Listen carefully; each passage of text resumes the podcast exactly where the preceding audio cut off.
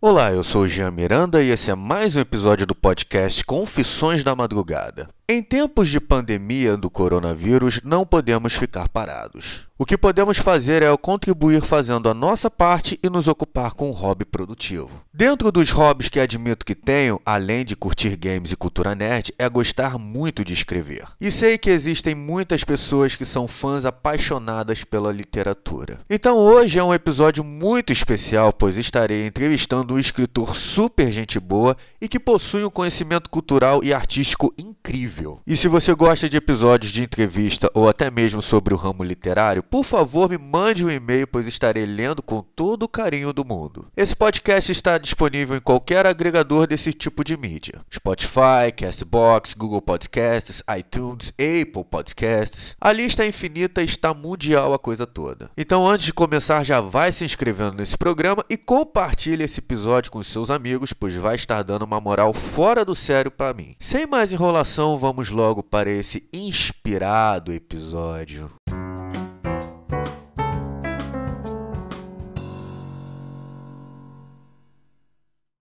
Ele é professor de português, inglês, redação. Ele é envolvido no meio nerd e está lançando o maravilhoso livro Corona World no Wattpad. Vocês conhecem ele como Professor Julião.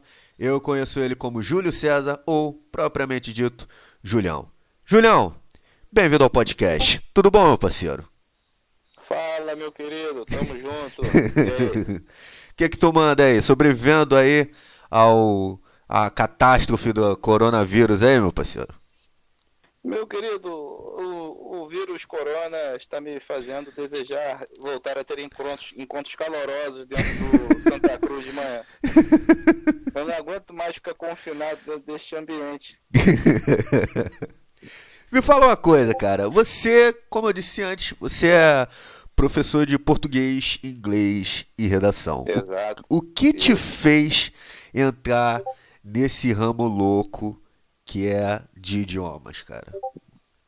Cara, a minha história é muito louca, porque o que acontece? No ensino médio, Aham. eu fiz é, técnico de informática. Tô ligado. Aí eu fui fazendo, fui fazendo, aí eu falei, pô, eu acho que eu me dou bem com informática. Aí eu fui fazer é, TI na, na faculdade, né? Fazer ciência da computação. Uhum. Aí, estudando do primeiro período, eu, eu vi que eu fiz a pior escolha da minha vida, porque aquilo não era minha praia. Como assim, assim? Que eu sentido? Porque eu percebi que eu não me dava bem para trabalhar com tecnologia. Eu, eu, eu descobri que eu gostava de usar tecnologia, não trabalhar com aquilo, criar tecnologia. Ah, porque eu fiz o técnico de informática, cara, e eu sei exatamente o que é isso, porque no meio do curso, um monte de gente largou o curso, assim. Do nada. É, então. Eu fui um dos caras que droparam no primeiro período da faculdade, minhas notas eram horríveis. Aí foi quando eu. fui- É, não era minha praia. E tinha vezes que eu ia pra faculdade, era como se eu tivesse. Eu, era como Jesus na Via Crucis, cara. Levando uma cruz nas costas, porque eu, caraca, eu não quero vir pra cá. Você pegou, assim, coisas assim, tipo algoritmo, lógica, essas Ih, coisas assim? O professor ensinando a gente a fazer cálculo binário, eu falei, cara, esse negócio é do diabo, cara. Ah, não, Eu isso é tão crente. fácil, velho, isso é tão Eu fácil. não consigo fazer cálculo binário, cara. Eu não nasci pra isso. E... É. Ah, Meu pai acabou de entrar no quarto e me interrompeu. E tá tranquilo, isso vai ficar, vai ficar, vai ficar, vai ficar na íntegra. Fica tranquilo. Ó o cachorro aí, ó. Cachorro comemorando É, a presença É, o aí no podcast. Mas enfim, cara, como você resolveu escolher a área assim de idiomas, cara? Depois que você passou pelo inferno de perceber que não era o hacker que imaginava que fosse, como você decidiu não, vou entrar nesse ramo maravilhoso que é idiomas? É, então, depois que eu descobri que a única coisa que eu conseguia programar era o Mugen, eu falei assim. Vamos. Hum, É, eu gostava de fazer jogo de luta. Eu falei, pô, então vamos fazer o seguinte: Aham. vou procurar algo que eu sempre me dei bem na escola, que era português e inglês. Eu falei, eu vou Uhum. entrar nessa. Quando eu entrei, eu me descobri, cara. Ali eu entrei, comecei a estudar. Eu não precisava copiar nada no caderno, só no primeiro período no Sim, segundo claro. eu tinha que eu tive um primeiro baque assim, de muita coisa que eu não sabia. Mas eu comecei a buscar livros, comecei a ler. Então, Aham. às vezes chegava num período, eu falei assim, pô, isso aqui eu já li antes. e foi assim que eu comecei a, a desenvolver o meu conhecimento de letras. Maneiro. Mas vo- você disse aí que era programador de Mugen, assim. Até você pegou essa, essa praia de programa. Peguei, peguei. Aí, aí, tu fala Mugen, eu sou da época que a gente lia o livro e falava assim, pô, Ah, é G, é Mugen, mano. Mugen. É Mugen. É igual os caras que falam The King of Fight. Não, cara, porque nós crescemos numa época em que é, a informática foi evoluindo com o passar do tempo. A gente veio da época do, do PC tubão, cara, que a gente ia colocar a capa em cima. Então, poeira, eu pensei que eu fosse o único que, que sabia o que que era o Mugen ou o RPG Maker. Eu pensei que eu era o único. Ih, do RPG Maker eu fiz muito, cara, com meus colegas. Olha, aí eu olhei e falei, não, eu sei programar isso aqui, eu sei fazer uma calculadora. Sei nada, parceiro. A Eu- calculadora é um monstro do Conan, pra mim. Eu tentei programar no Mugen e não consegui, cara. No RPG Maker eu consegui um pouquinho, mas não cheguei a lançar algo assim oficial, não. Mas era uma coisa Não, a que. gente também nunca conseguiu lançar, né? Nada assim, Aham. porque a gente não conseguia concluir. Quando tava na metade do RPG, a gente falava, vamos fazer outra, isso aqui tá ficando difícil. Mas essa é a ideia do RPG, cara. Eu acho que cada vez que vai progredindo, o RPG vai ficando mais interessante. E, a- e É, o que é. deixa ele interessante é a dificuldade dele, né? É, e, e isso acontecia muito porque a gente, como tava falando, a gente veio da época do computador de tubão, né? Ou seja, a Aham. gente veio da idade das trevas da nerdice, porque a gente não tinha a, a- a internet como hoje em dia, que é só ir no Google, banda larga, tu baixa um É. giga de arquivo em poucos minutos. Não é assim, né? Não é, não é? A gente veio da internet que a velocidade máxima era de 56 kilobytes por segundo. Então a É, galera não cara, A sabe. a. A galera não sabe o que é esperar chegar sábado até as duas da tarde, chegar duas da tarde pra ter pulso gratuito ou deixar É. virar meia-noite pra poder entrar. A galera não sabe o que é Pois isso. é, não sabe. E tua mãe no telefone. Ah, tem que ligar pra tua tia. Aí cai a internet. Putz, mãe, isso aqui, isso aqui não é assim não, mãe. Isso aqui é muito difícil, mano. É uma luta desgraçada pra ter isso aqui. Galera sabe o que é anotar é, número de ID do ICQ, cara? Será que sabe o que é isso, cara?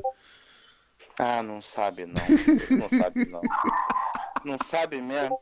É que, nem, é, que nem, é que nem aquela luta que a gente ficava baixando vários tipos de discadores diferentes, testando Claro. vários números de chamada. Claro. Porque algumas conexões eram melhores. Eu tinha o discador do IG e do Pop. Eu tive Quando o o Pop falhava, o. IG salvava. Eu, O eu, do UOL também, do Terra.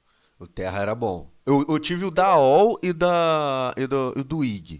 O da OL pra mim É. foi a melhor pra mim, porque assim, vinha num CD do jornal e a gente instalava e já era um programa assim que já vinha com navegador, mensagem direta, tudo. Isso.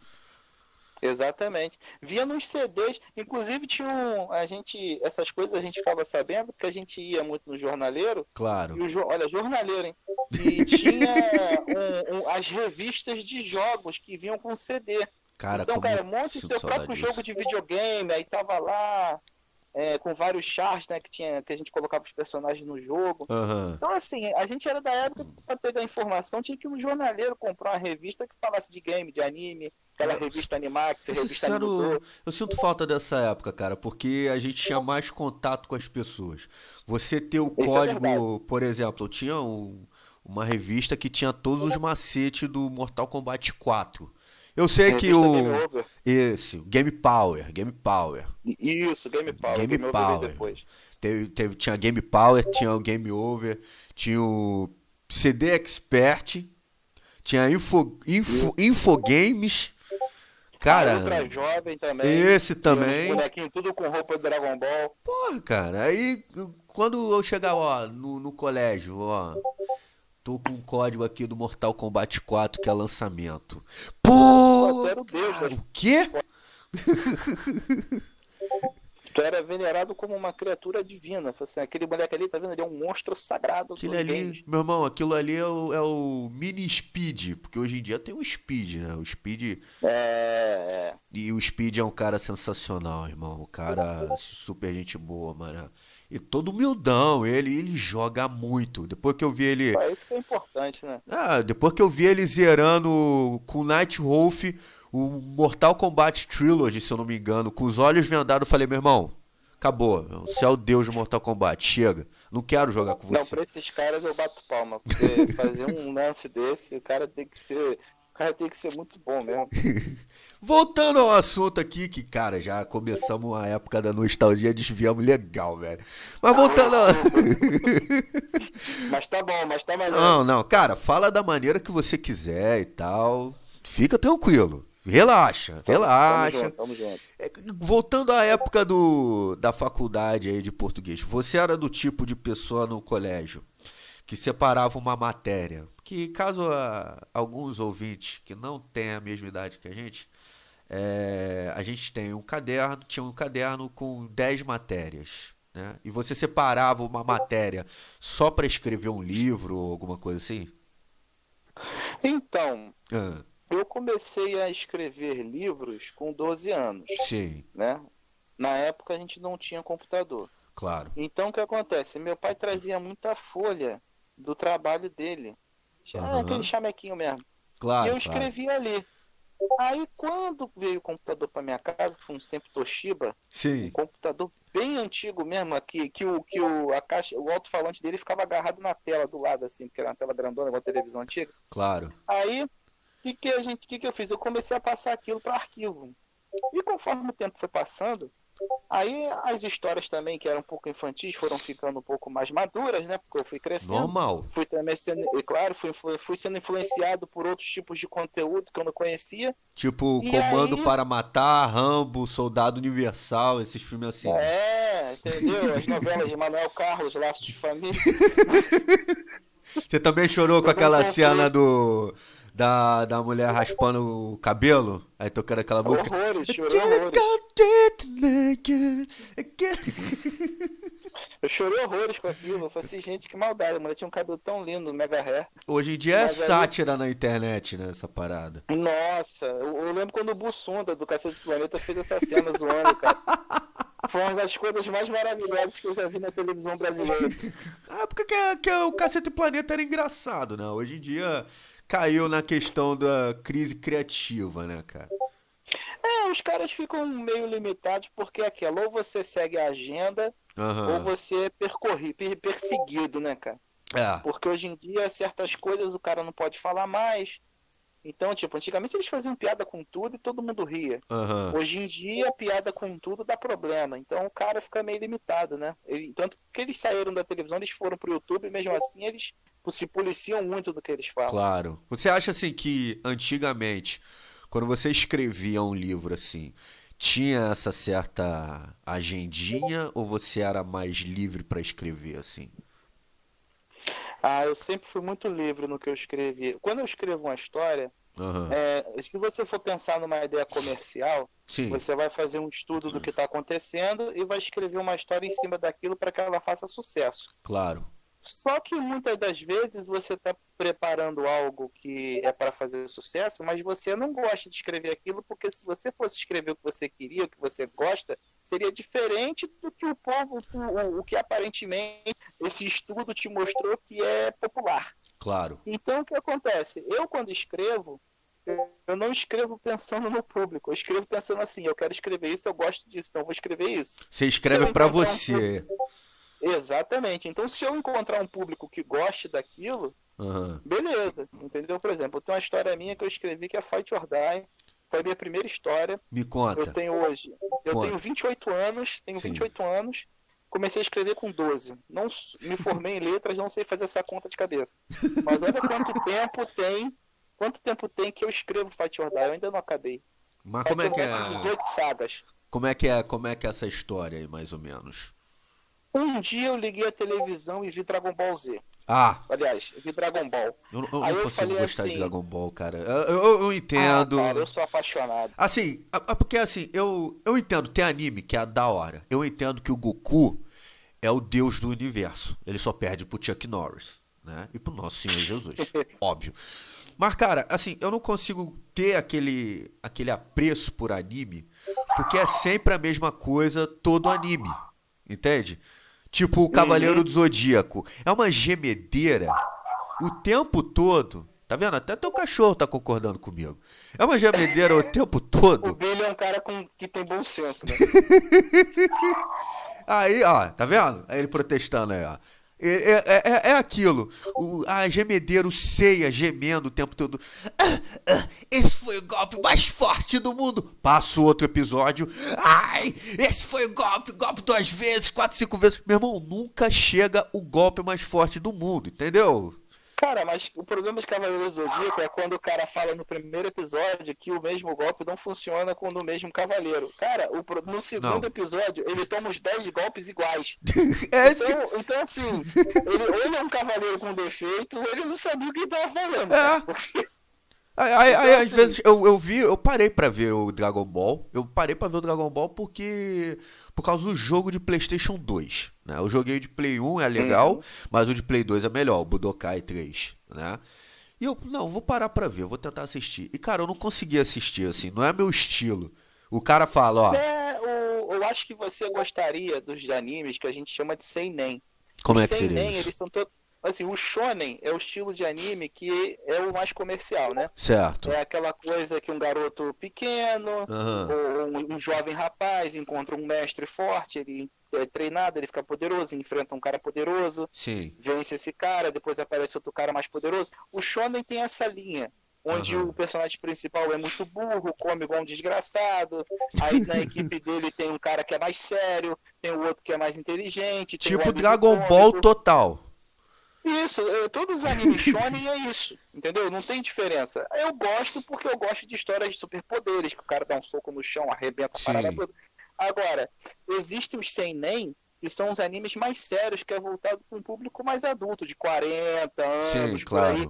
Então, o que acontece? Esse anime é quase, é praticamente um filme em, em forma de desenho. Por exemplo, Sim. Cowboy Bebop é, é, um anime maravilhoso. Eu, eu assisti achei, é... do, achei do caralho esse anime, eu achei muito maneiro. Então, e tem muitos outros como ele, Maximum Experimental Lane, eu nem sei se o nome é esse mesmo, que agora eu não lembro, porque eu era muito pequeno quando eu vi. É, Witch, Witch Goblin Hunter, acho que o nome é esse. Uhum. Que é uma, um, um, grupo de caçadores de vampiros. Então, assim, o cara sangra, e quando sangra, ele tá sangrando mesmo. Não tá igual o Goku com o braço virado de cabeça para baixo, mas lutando. não, a mulher realmente tá na merda, entendeu? Então, assim, o, o, o, são animes diferentes, sabe? Acho que você deveria procurar mais animes sem nem. Acho que Sim, você claro. Mais. Mas continua aí. Você viu o Dragon Ball e aí veio a luz que te fez criar a história. Continua, continua, é. que eu tô curioso. Tô curioso. Conta tudo. Então, quando eu, vi, quando eu vi Dragon Ball, eu falei, eu gostava, eu sempre gostei muito. Aí eu falei assim, pô, eu queria criar uma história minha que fosse tipo Dragon Ball os caras têm superpoderes, os caras são super fortes. Só que eu claro. falei, só que eu também gostava muito da DC Comics, Marvel, né? Porque eu cresci lendo essas paradas. Então eu uhum. falei assim, pô, eu quero criar uma história em que os caras não têm limite. Eu vou pegar a palavra limite e vou jogar no lixo. Certo. Eu falei, aí eu falei assim, eu falei assim, pô, tudo bem, tem Dragon Ball, mas eu quero superar Dragon Ball nessa questão de sem limite. O que é muito difícil. Hoje, Assim. Isso. Sabe o que, acontece? Hoje a gente tem o Saitama, né? Que é do, do One Punch Man. Sim, eu é um assisti. Eu assisti esse desenho, eu achei maneiro. Assim, eu achei maneiro por causa do humor negro que existe no desenho. Que ele fica com o tédio o tempo todo, entendeu? Ele uhum. mostra. E também tem uma mensagem filosófica ali, né? Tipo, será que quando a gente alcança nossos objetivos, a gente realmente vai ser feliz? Aí é que tá a mensagem. Mas o Saitama, cara, ele é aquele tipo de cara que ele não tá nem aí. Ele simplesmente vai lá, dá um soco, acabou a luta. E ele só quer enfrentar um cara que é páreo a ele, né? Isso. Ele Uma... quer encontrar alguém que ele encontre algum desafio. Só que os desafios para ele aparentemente acabaram, né? Porque acabaram. ele forte demais. E o maneiro é que o desenho nunca deixa assim implícito como ele se tornou poderoso de verdade. Ele sempre inventa uma cascata. Ele fala que malhou pra caramba e pronto, já voa e tudo. o cabelo dele. É. o Goku cresce cabelo pra ficar mais forte. É. o Saitama é o contrário. Goku ele vira um gorila praticamente. Pois é. Continua. Então, aí eu comecei a criar os personagens. E uma ideia de Fight or Die é que quando eu era criança, eu era péssimo para dar nome para personagem. Tô ligado. Então, o que acontece? Eu comecei a nomear os personagens com pessoas que eu conheço. E muitos Aham. outros personagens ficaram sem nome. Sim. Eu só consegui dar nome para alguns personagens quando eu cheguei no ensino médio e no oitavo série, porque eu comecei a nomear pessoas que são amigas minhas. Ah. Porque fica mais fácil, né? Fica, tem uma certa referência, certo? Isso, e eu comecei a colocar também as características dessas pessoas nesses personagens. Então, tipo assim, tem um que é bem sério, tem um outro que é bem piadista, mas ele é um equilíbrio entre o piadista e o sério. Sim. Então, assim, eu comecei a. Porque os caras não tinham personalidade, eles, eu era uma criança, né? Então, depois, quando eu comecei a crescer, eu comecei a realmente a construir o cara, mas inspirado em pessoas que eu conhecia. E o nome acabou sendo o nome dessas pessoas. Então, Fight or Die é praticamente uma homenagem a muita gente que eu conheço. Olha aí, mas tu bota essas pessoas que você conhece pra sair na porrada uma com as outras, assim, é meio louco isso. Não, assim, os personagens que, que tem, são homenagens às pessoas que eu conheço Aham. são, são assim, do bem. Os Ah, vilões, os vilões, eu não tive coragem de nomear um vilão com, com, Com alguém que você- que que você gosta, né? Isso, exatamente.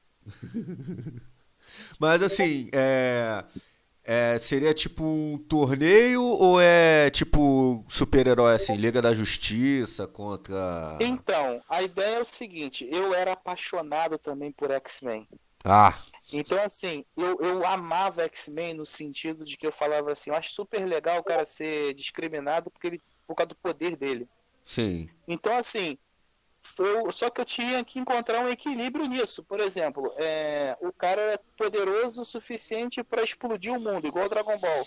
Mas como é que ele ia ser perseguido por seres humanos que não têm superpoderes? Claro. Entendeu? Porque eu tinha que inventar um jeito disso dar certo. Uhum. Foi aí que eu pensando, pensando, pensando, eu entendi que aí eu usei a ideia do Ki do Dragon Ball. Uhum. Porque o que acontece? Os personagens lá, eles são super poderosos porque eles dominaram a habilidade do Ki. Que Sim. não vem a ser o Ki, na história é outro nome. Claro. E, e, e aqueles que são considerados que na história são chamados os diferentes, né? Existe uma cultura popular que chama os caras de lutadores porque eles são forçados a lutar num coliseu humano. Porque a Certo. história, é, a história vem a ser o quê? A humanidade começou a temer os caras que tinham poderes. Então eles Ah, começaram a forçar essas pessoas a lutar num coliseu e a mídia começou a transformar essa galera num inimigo público. Então as pessoas tratam esses caras que têm superpoderes como animais. criativo. E, e então eles não se importam se um cara desses morrer lá. Para eles é divertimento Entendi. a, a, a sociedade evoluiu dessa forma. Tanto que uma criança, quando é pequena, sente dor ao ver um, um- um ser humano morrer, Uhum. mas quando ele olha para um lutador é como se fosse um gato morto na rua. Ah, Ele não tem. ele- Ele, não, ele, ele, é, ele é criado para pensar assim. Então o que Certo. acontece? Algumas pessoas começaram a se preocupar e falaram assim: olha, o meu filho nasceu com poderes, pode ser que ele seja encontrado pelo governo e, forcem ele a lutar. certo. Então, eu vou ensinar meu filho a, a- a artes marciais para que ele tenha uma chance de sair vivo do torneio. Ah, sim. É, é meio que um mundo meio cyberpunk, meio pós-apocalíptico, assim. Na- ele, ele é mais. Ele é, na verdade, essa história tem um. As coisas são reveladas aos poucos, né? Uhum. Essa história tem um momento que revela para o leitor que o mundo já recebeu uma visita de um, de um povo alienígena que trouxe tecnologia avançada para a Terra. Tipo E a Destiny. Isso, essa história, ela já, os personagens já têm tecnologia avançada, só que eles não tinham tão avançada assim quanto a tecnologia que os alienígenas trouxeram. Entendi. Então o que acontece? Só que há muito tempo atrás, lá nos primórdios da humanidade, existiam os ninjas. Sim, E esses caras dominavam a energia vital tô que ligado. fazia com que os poderes naturais, os poderes físicos, por exemplo, aí peguei um pouco da Marvel, por exemplo. Claro. O cara que o cara que o cara que nascia, por exemplo, o Homem-Aranha, ele foi picado por aquela aranha radioativa. Uhum. Isso enrijeceu os músculos deles ao ponto de ele ser mais forte que um ser humano. então, os caras que nascem com poderes, é, ele tem poderes físicos. Que Sim, você pô, ele tem muita força física, ele consegue correr mais que uma pessoa normal, tem mais fôlego. sim. Só que com a energia espiritual, vamos colocar assim, ele consegue multiplicar esse poder em muitas e muitas vezes. Tô ligado. Então, só que esse segredo ninja, ele foi, ele foi espalhado pelo mundo e pouquíssimas pessoas conhecem. Por Aham. isso que o torneio teve várias edições, até que chega a edição do torneio que começa a história, onde aparecem cinco personagens da história Uhum. que têm esses poderes do, do, do, do- do espírito é, multiplicando muitas vezes os poderes físicos, que eles falam, a gente nunca encontrou uns caras poderosos como esse, a gente vai ter que aumentar nossas armas para se defender. Só Uhum. que os caras são imbatíveis. Tô ligado. Os, cara, os caras lutando, tem, tem momentos da história que os caras estão lutando no espaço. Uhum. É, eles entram por dentro de estrelas. Caraca. lutando, Porque a temperatura do, do núcleo de uma estrela não é suficiente para desintegrar o corpo deles, entendeu? Lógico, os caras estão. Uhum. Eles se tornam verdadeiros deuses na Terra lutando. Uhum. E, e conforme a história vai passando, eles vão ficando cada vez mais fortes. Eu tive que estudar física quântica, cara, para entender como é que a força deles ia, ia, ia, ia se comportar no universo.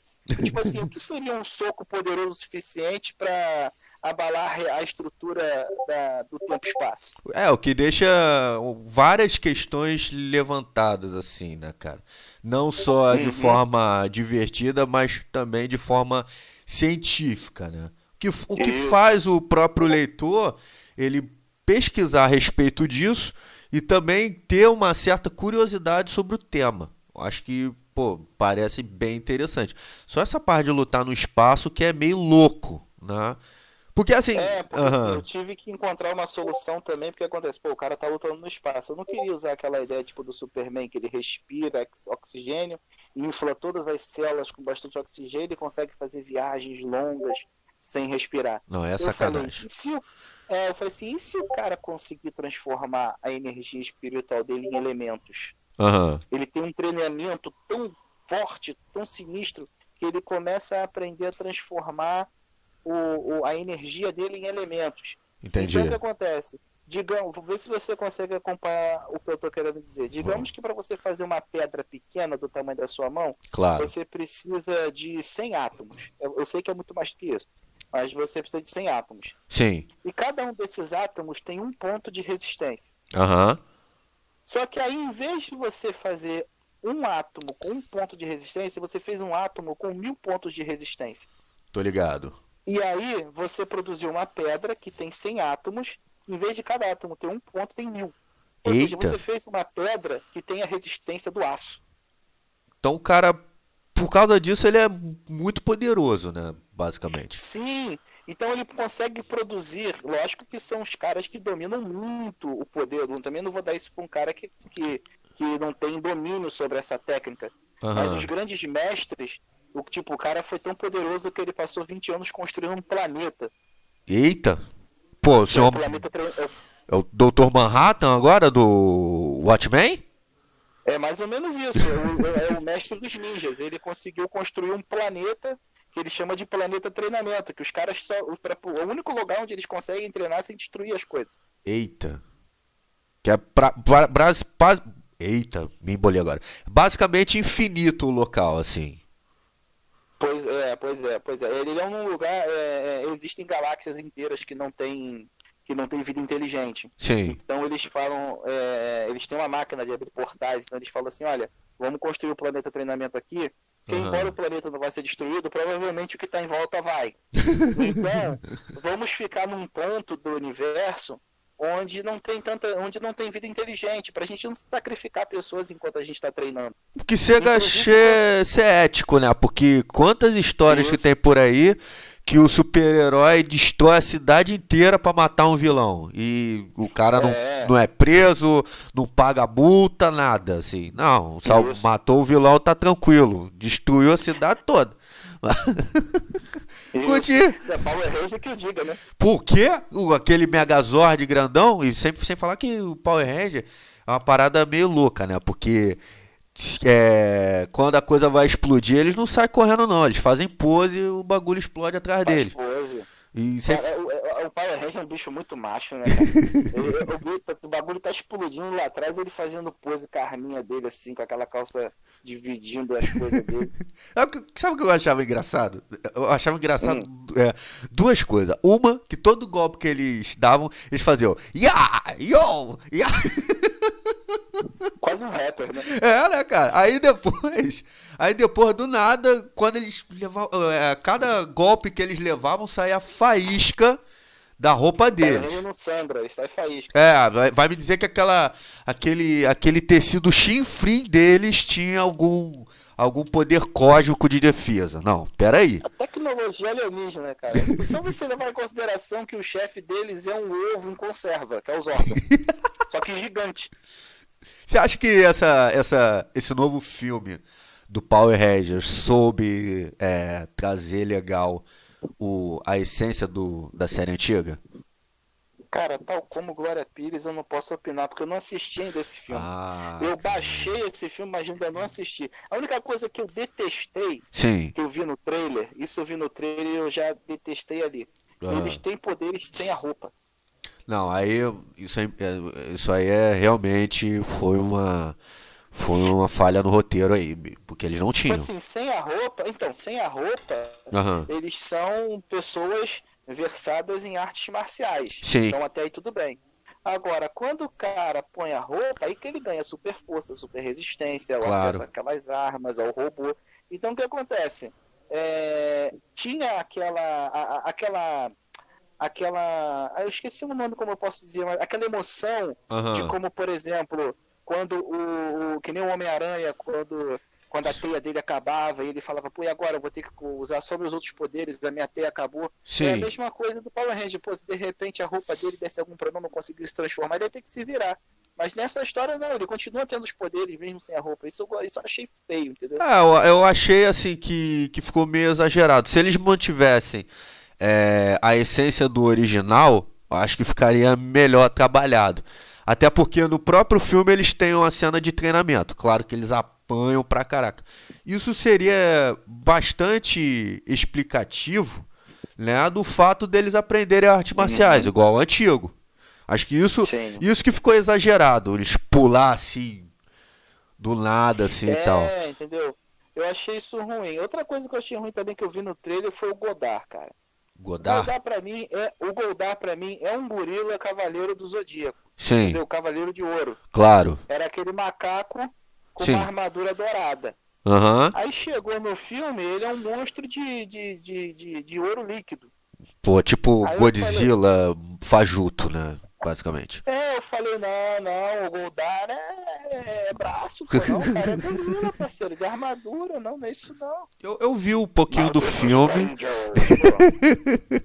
eu senti falta do gorila gritando, pô. Eu vi um, po um pouquinho do filme, eu acho que a única coisa, assim, o filme, ele soube escalar assim os atores assim bem não vou dizer que tem uma atuação de ponta ó oh, caraca digno do Oscar o Patino não mas assim é um filme divertido é de se ver é Power Ranger acho que qualquer um tanto a galera nova quanto a geração antiga vai se divertir vendo o filme né é, eu ainda não vi eu quero ver eu tô tentando tirar um dia que eu falo assim hoje eu vou ver Power Ranger é um, é um, ainda. É um, é um filme que dá pra ver com, com as crianças. Não é, não é assim violento, tó, tal. Não é igual o desenho do Mortal Kombat novo, não. Esse não dá pra ver, não. Não, não, não. Não, não, vê esse, não. Tem desenho novo do Mortal Kombat? Lançou? Isso eu não sabia. Cara, sério. O Mortal Kombat Legends, A Vingança de Scorpion. Meu irmão, quando você vê esse desenho, cara... Porra... Desculpa o palavrão, cara. Mas quando você vê esse desenho, porra, você pensa, cara, isso é Mortal Kombat, velho. Não é, não é igual aquele desenho antigo que passava na Record, que o Night Wolf. É, que o Night Wolf era mestre da computação, não, velho. Claro que a. é, mas. Sério? Isso é maravilhoso, meu. Ah, o cara sai da oca dele assim, com um notebook debaixo do braço e tá jogando é. LOL. É, notebook de palha lá. Cara, é claro que é mais ambientado no, no primeiro jogo, né? Claro Sim. que tem alguns personagens de outros jogos, como aparece o Quan Chi do Mortal Kombat 4, e o, e o Jax do Mortal que começou no Mortal Kombat 2. Mas, cara, Sim. é violento o desenho. Então, assim. É porque Mortal Kombat tem que É, ser violento. tem que né, ser cara? É a violento. essência do jogo. Cara, é, é aquilo. É, Existe uma grande discussão entre o melhor, entre o Street Fighter e o Mortal Kombat. O Mortal Kombat ele é original por causa dos fatalities, cara. Sim. A primeira vez que eu vi o cara arrancando o coração do outro, eu fiquei assustado, cara. Eu tinha o quê? Uns 5, 6 anos, eu fiquei assustado. Mas depois eu Eu fiquei. compartilho desse sentimento. Quando eu vi o Jax esquartejando a Sônia na televisão da sala, eu corri pro quarto e falei, tira esse jogo de perto de mim. Mas depois, assim, foi aquilo ali foi tão choque pra mim, porque eu tô acostumado em ver Hadouken, Horyuken, Tataktakturugen, como é que a gente fala aqui no, no Brasil. Mas, É, a nuvem, é, esse aí. papai que é fruta. Aí você vê o filme do Mortal Kombat no cinema. Aquele filme clássico, o primeiro. O segundo é a Uhum. merda, pode passar longe. O primeiro, o primeirão. Com certeza, eu concordo. Porra, primeirão é show de bola. Tu vê isso até hoje, tu se vê como uma criança de 7 anos vendo o o Shang Tsung asiático falando Your soul is mine. Aí o cara gritando Liu! Ele mata o irmão do Liu Kang, cara. Isso que era maneiro, velho. Isso que é maneiro. O, o filme, o filme, é lógico que tem, tem, os- tem os seus motivos por não ter sido tão sangrento. Eles precisaram Claro. atingir um, um público maior né, no cinema. Sim. Mas o, mas o filme teve tudo que a gente queria ver, porque Sim. o- muita coisa que tinha no jogo tinha no filme. Pô, Então principalmente a a- gente. A melhor luta é, do filme, a melhor luta, você com certeza vai concordar comigo. A melhor luta do filme é do Scorpion com o Johnny Cage. Muito, muito boa. Porra! Muito boa. É lógico, a dublagem deu uma cagada, né? Claro. Pra mim. É, Porra, é, botaram a vo- a voz do Ed Murphy no Scorpion, tá de onda comigo, É. velho. No desenho botaram o Guilherme Briggs, ficou mil vezes melhor. melhor, né? Mil vezes, Ainda mil por vezes. cima sai uma cobra da mão do cara. Não é possível que eles entenderam que o cara joga uma correntezinha. Um arpão. com- com- é, um arpãozinho na ponta. Mas tudo bem, a gente perdoa. Mas, mas, Mas, o, mas o- mesmo assim ainda ficou legal, é cara. legal. Ainda ficou legal, mesmo assim ficou legal. Porque assim, O Sub-Zero dançando, descendo a escada, aquela gingadinha dele assim. Pô, quando apareceu o Sub-Zero e o Scorpion e o Shang Tsung falando Sub-Zero e Scorpion são os inimigos mortais, mas escravos do meu poder. Quando eles aparecem pela primeira vez, malandro, eu, como eu tô falando agora, eu já tô ficando todo arrepiado, igual quando eu fiquei quando eu vi no cinema. Cara, eu fiquei, caraca, o Scorpion, o Sub-Zero, meu irmão, que isso, cara? Pô, que maneiro! Aí no segundo filme eles vão e cagam tudo, fazem uma merda Pois que é. não, não vale. Mulher lutando no meio da lama com outra mulher. Bem, Não, essa parte acho que é boa. é. Me, me, me lembra um pouco do, do, me lembra um pouco do Domingo Legal, né? Banheiro do É, agora, né? Porque quando a gente é criança, ali, a, a gente, tá- a gente tava acostumado com a banheira do Gugu, né? Ali É. é, a laminha do Liu. é, é isso mesmo. Aí tu vê, pô, o Johnny Cage morrendo no, no primeiro ato do segundo filme, né? Pô, tu fala, Pô, o cara enfrentou o Scorpion no primeiro, assim, pô, o cara morreu tão, tão feio assim. assim, cara, já não dá, cara. É igual você assistir o filme do Street Fighter, que é outra grande porcaria. sobre esse filme. Mas o que acontece é o seguinte, se você Ah. for parar pra pensar, por exemplo, Street Fighter, Dragon Ball, The King of Fighters, é tudo produção japonesa. Sim. Até Hokuto no Ken sofreu com isso. Porque eles- todas, todas as versões cinematográficas americanas, elas arrumam um jeito desses, dessas versões cinematográficas serem bem ruins, Sim. quando se trata de um produto japonês. Agora, Mortal Kombat foi legal porque o produto é americano. Sim, claro. Assim, eu não, eu não tenho problema em adaptar assim para um produto japonês para um produto americano, mas faz a parada bem feita, cara. É igual é igual aquele tem um filme asiático aí que é um cara que ele fica preso num prédio só de bandido e ele luta com o prédio inteiro, assim, eu esqueci o é Redemption o nome do filme. Aí fizeram a versão americanizada, que é o do Juiz Dredd. E ficou bem feito. Ficou maneiro. Mesmo você pegando plágio óbvio, mas colocando um Sim. personagem quadrinho que é show de bola. Casou com o personagem. A história ficou legal. você, você conseguir reaproveitar uma ideia, tudo bem, né? Já dizia a Chacria, na televisão nada se cria, tudo se copia. Claro. Mas é, o cara se propõe a pegar um nome e falar, vou fazer um filme do Dragon Ball, vou fazer um filme do Street Fighter, Certo. e fazer o que ele fez, pô, no Street Fighter, cara, Ryu e Ken são meros ladrões de galinha, cara. Ah, Que merda O herói filme. da história é o Gaio, porque o Gaio é o sargento É, americano. e porque é o? Van Damme também, né? É o Van Damme. Eles falam assim, não, vamos pegar um ator conhecido, vamos botar o Gaio como personagem principal, porque o personagem é É o- americano, além de cima é do exército, E é o Van e, Damme. a gente, e é o Van Damme, e Aham. vamos tratar... a- a- é, e o Van Damme só entrou pro filme porque existe um personagem americano, Sim. que eles enalteceram.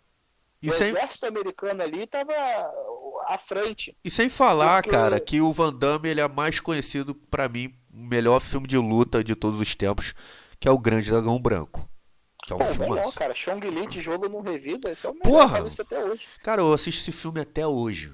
Até hoje. Mostrei para as minhas sobrinhas. Vocês querem ver filme de Kung Fu? Quero, tio, quero. Vamos ver então o Grande, Grande Dragão Branco. O cara Meu chegar pra ele e falar: crianças pra ver dragões para sempre. Ah, Filme de briga, filme de briga japonês ou chinês, meu filho, dragões para sempre, Police Story. Ou- ou o Mestre. Invencível do Jack Chan, que luta bêbado. Aquele é maravilhoso. Pô, aquele filme ali. é- Elas adoram esse, esse, esse filme. Elas adoram esse filme. Aqueles, aqueles filmes que o som da pancada é, É, é galhofado, mas, cara, é bem feito. é ótimo. Aí, aí, tu, É aí tu vai ver o filme do, do Street Fighter, tu fica torcendo pro filme inteiro ter briga. Porque é um jogo de luta, né? É, não tem É, esse não tem. Esse que é o problema. Já Sagat começa aí. dando tiro de metralhadora foi a melhor parte do filme. É. Pô. Aí o Zangief, o Zangief ou Zangief, eu sempre falei Zangief, Uhum. ele é Eu faço burro. Ele é burro. Não. Não. Pior que ele não é burro, ele é um cara inteligentíssimo, mano. Ele é pro, ele é pro wrestler, o cara é campeão russo. É, ele, o no- cara tem um respeito enorme do presidente da Rússia. É, e ele no filme ele é todo infantil, cara.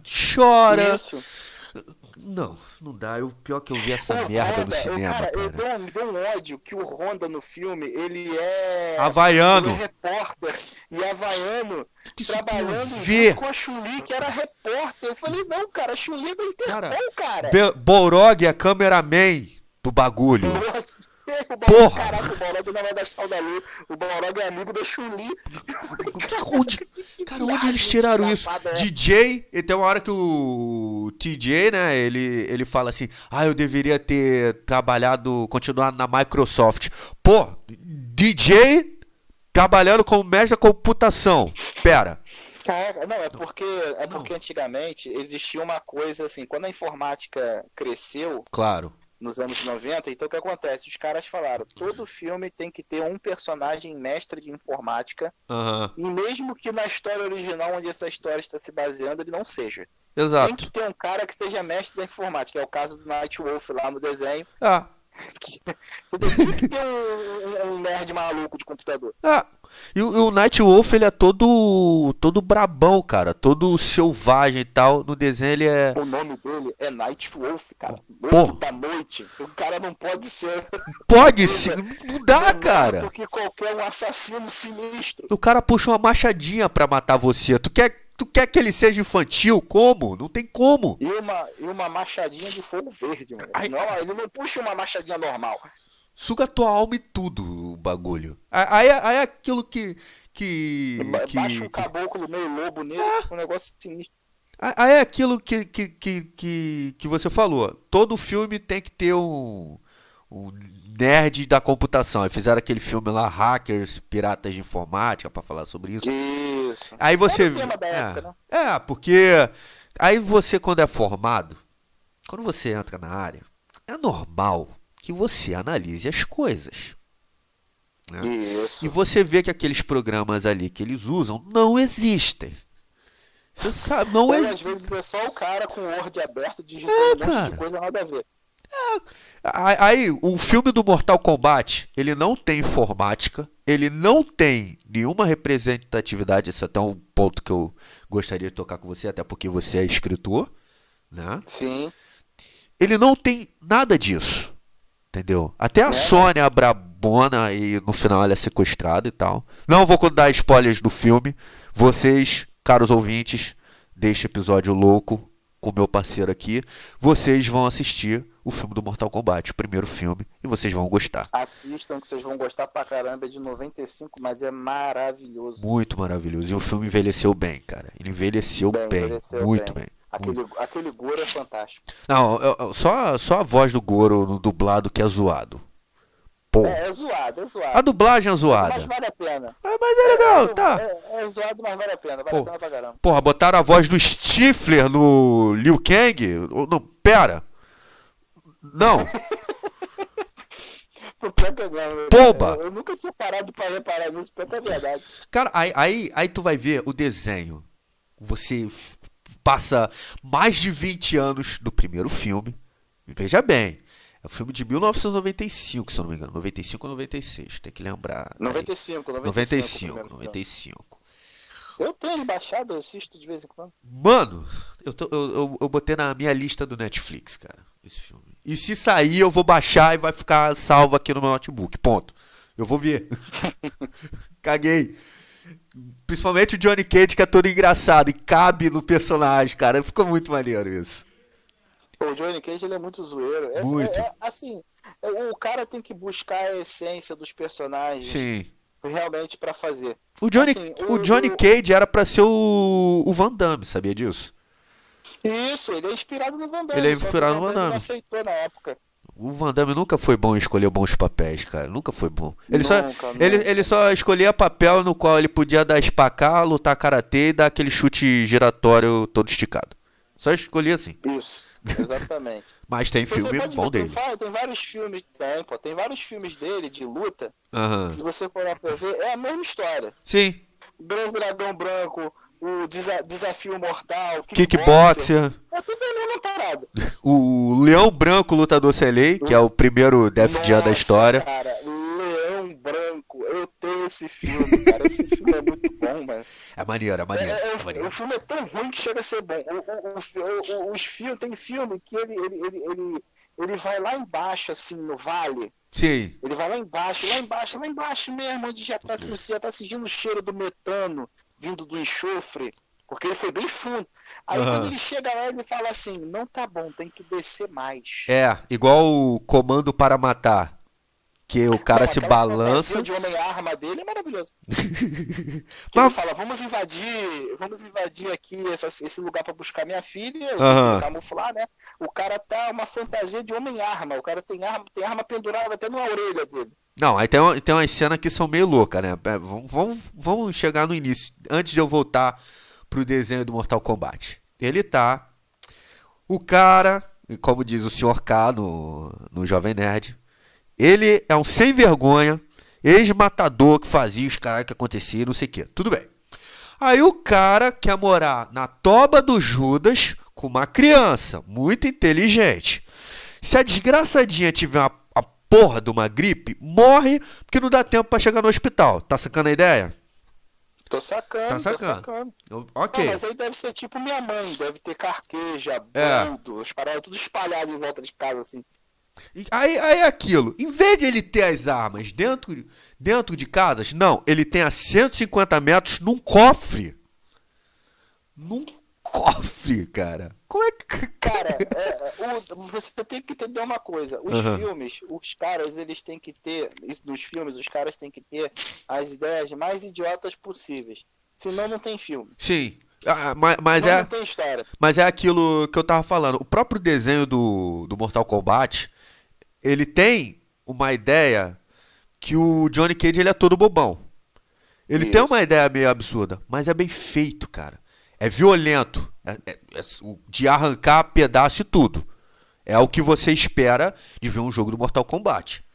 Entendeu? Show. Se você quer ver o Mortal Kombat Kids, assiste o, a versão que passava na Record, porque é um desenho meio louco. Não é indicado Então, mas, mas se criança. você parar pra pensar. se- é, sim, sim, mas se você for parar pra pensar, Hum. é o seguinte, é que nem, por exemplo, quem já leu histórias em quadrinhos do Hulk, é, Homem de Ferro, qualquer coisa do tipo, Sim, você vê umas cenas bem fortes nos quadrinhos, claro. cenas em que eles têm perdas, em que, por exemplo, tem uma saga do Homem de Ferro que é o Diabo na Garrafa. Sim, que Foi ele fica se alcoólatra e tudo mais. Sim, conheço, isso. pô. É história Então, tipo muito assim, demais essa história. Muito, muito. Então o que acontece? Tem cenas fortes, inclusive, de morte, pessoas despedaçadas, porque os quadrinhos são voltados para um público adulto. Só Sim. que o que o cara pensa? Essa- eu não posso mostrar isso para uma criança, então eu faço uma versão light Aham. de tá. uma temporada de desenho, exibo na televisão, a criança assiste. Quando ela crescer, ela vai crescer assistindo aquilo. Vai chegar um momento que ela vai querer procurar o material original. Claro. Então eu acho que esses caras que produziram Mortal Kombat, dessa versão bem kids e passaram na Record, Aham. ele que eles queriam o quê? Queriam cativar as crianças para quando elas crescessem, elas procurassem o jogo original. Ou seja, eles estavam formando pequenos fãs. Tipo, pescando pequenos fãs ali, né? Sim. Isso, exatamente. Eu acho que é isso que essas empresas fazem quando o cara faz o desenho do Homem-Aranha, quando o cara faz o desenho Sim, do claro. Batman. Porque quando ele crescer, ele vai falar, pô, tá, esse desenho aí, mas ele veio da onde? Aí o cara vai começar a procurar o material original. Claro, O que foi que aconteceu comigo, entendeu? claro. Mas, mas, é, mas é aquilo, cara. Até antes de entrar na parte da representatividade que eu quero conversar contigo, que essa é uma parte bem polêmica, né? Da entrevista. Bastante, bastante, Bastante, bastante. Até porque a gente vive num mundo que se você fala que o outro é feio, você é processado atualmente. Sei, se você falar que é bonito, já tem processo. É, é. Tudo é. Como é que é? Igual aquela. Meu nome é Vicky Vitória e eu vou falar sobre machismo. Já, já chegou a ver esse vídeo? Cara, nunca vi esse vídeo. Veja, veja. Ele, ele praticamente. É, é aquilo, Michael Custer, né? Ele é meio louco. Mas ele praticamente explica como é a sociedade atual. Você não pode mais fazer piada de nada e tal, porque hoje em dia é tudo preconceito. Ah, eu acho que eu sei quem é esse cara. É um careca branco? Sim, o careca branco com uma argola na orelha. Ah, eu acho que eu sei qual é. Eu acho que eu sei quem é. Eu vi uns dois ou três vídeos dele. Eu acho que eu sei quem é, assim. Eu nunca, eu nunca entendi Mas essa. não especificadamente esse. Eu nunca, eu não entendi, eu nunca entendi essa, essa merda de botar argola no meio da orelha, cara. Que bagulho escroto. Não consigo entender. Ah, Eu acho que são pessoas que nascem com um espírito muito indígena. Sei lá, deve ser. Agora, O cara olha, o cara acorda, olha pro espelho e fala, sou um índio. pronto. Vai pro, vai pro meio da montanha, velho. Pronto, queima ali uma fogueira e fica de boa. Não, mas ele é um índio da FUNAI, pô, que tem iPhone. Ah.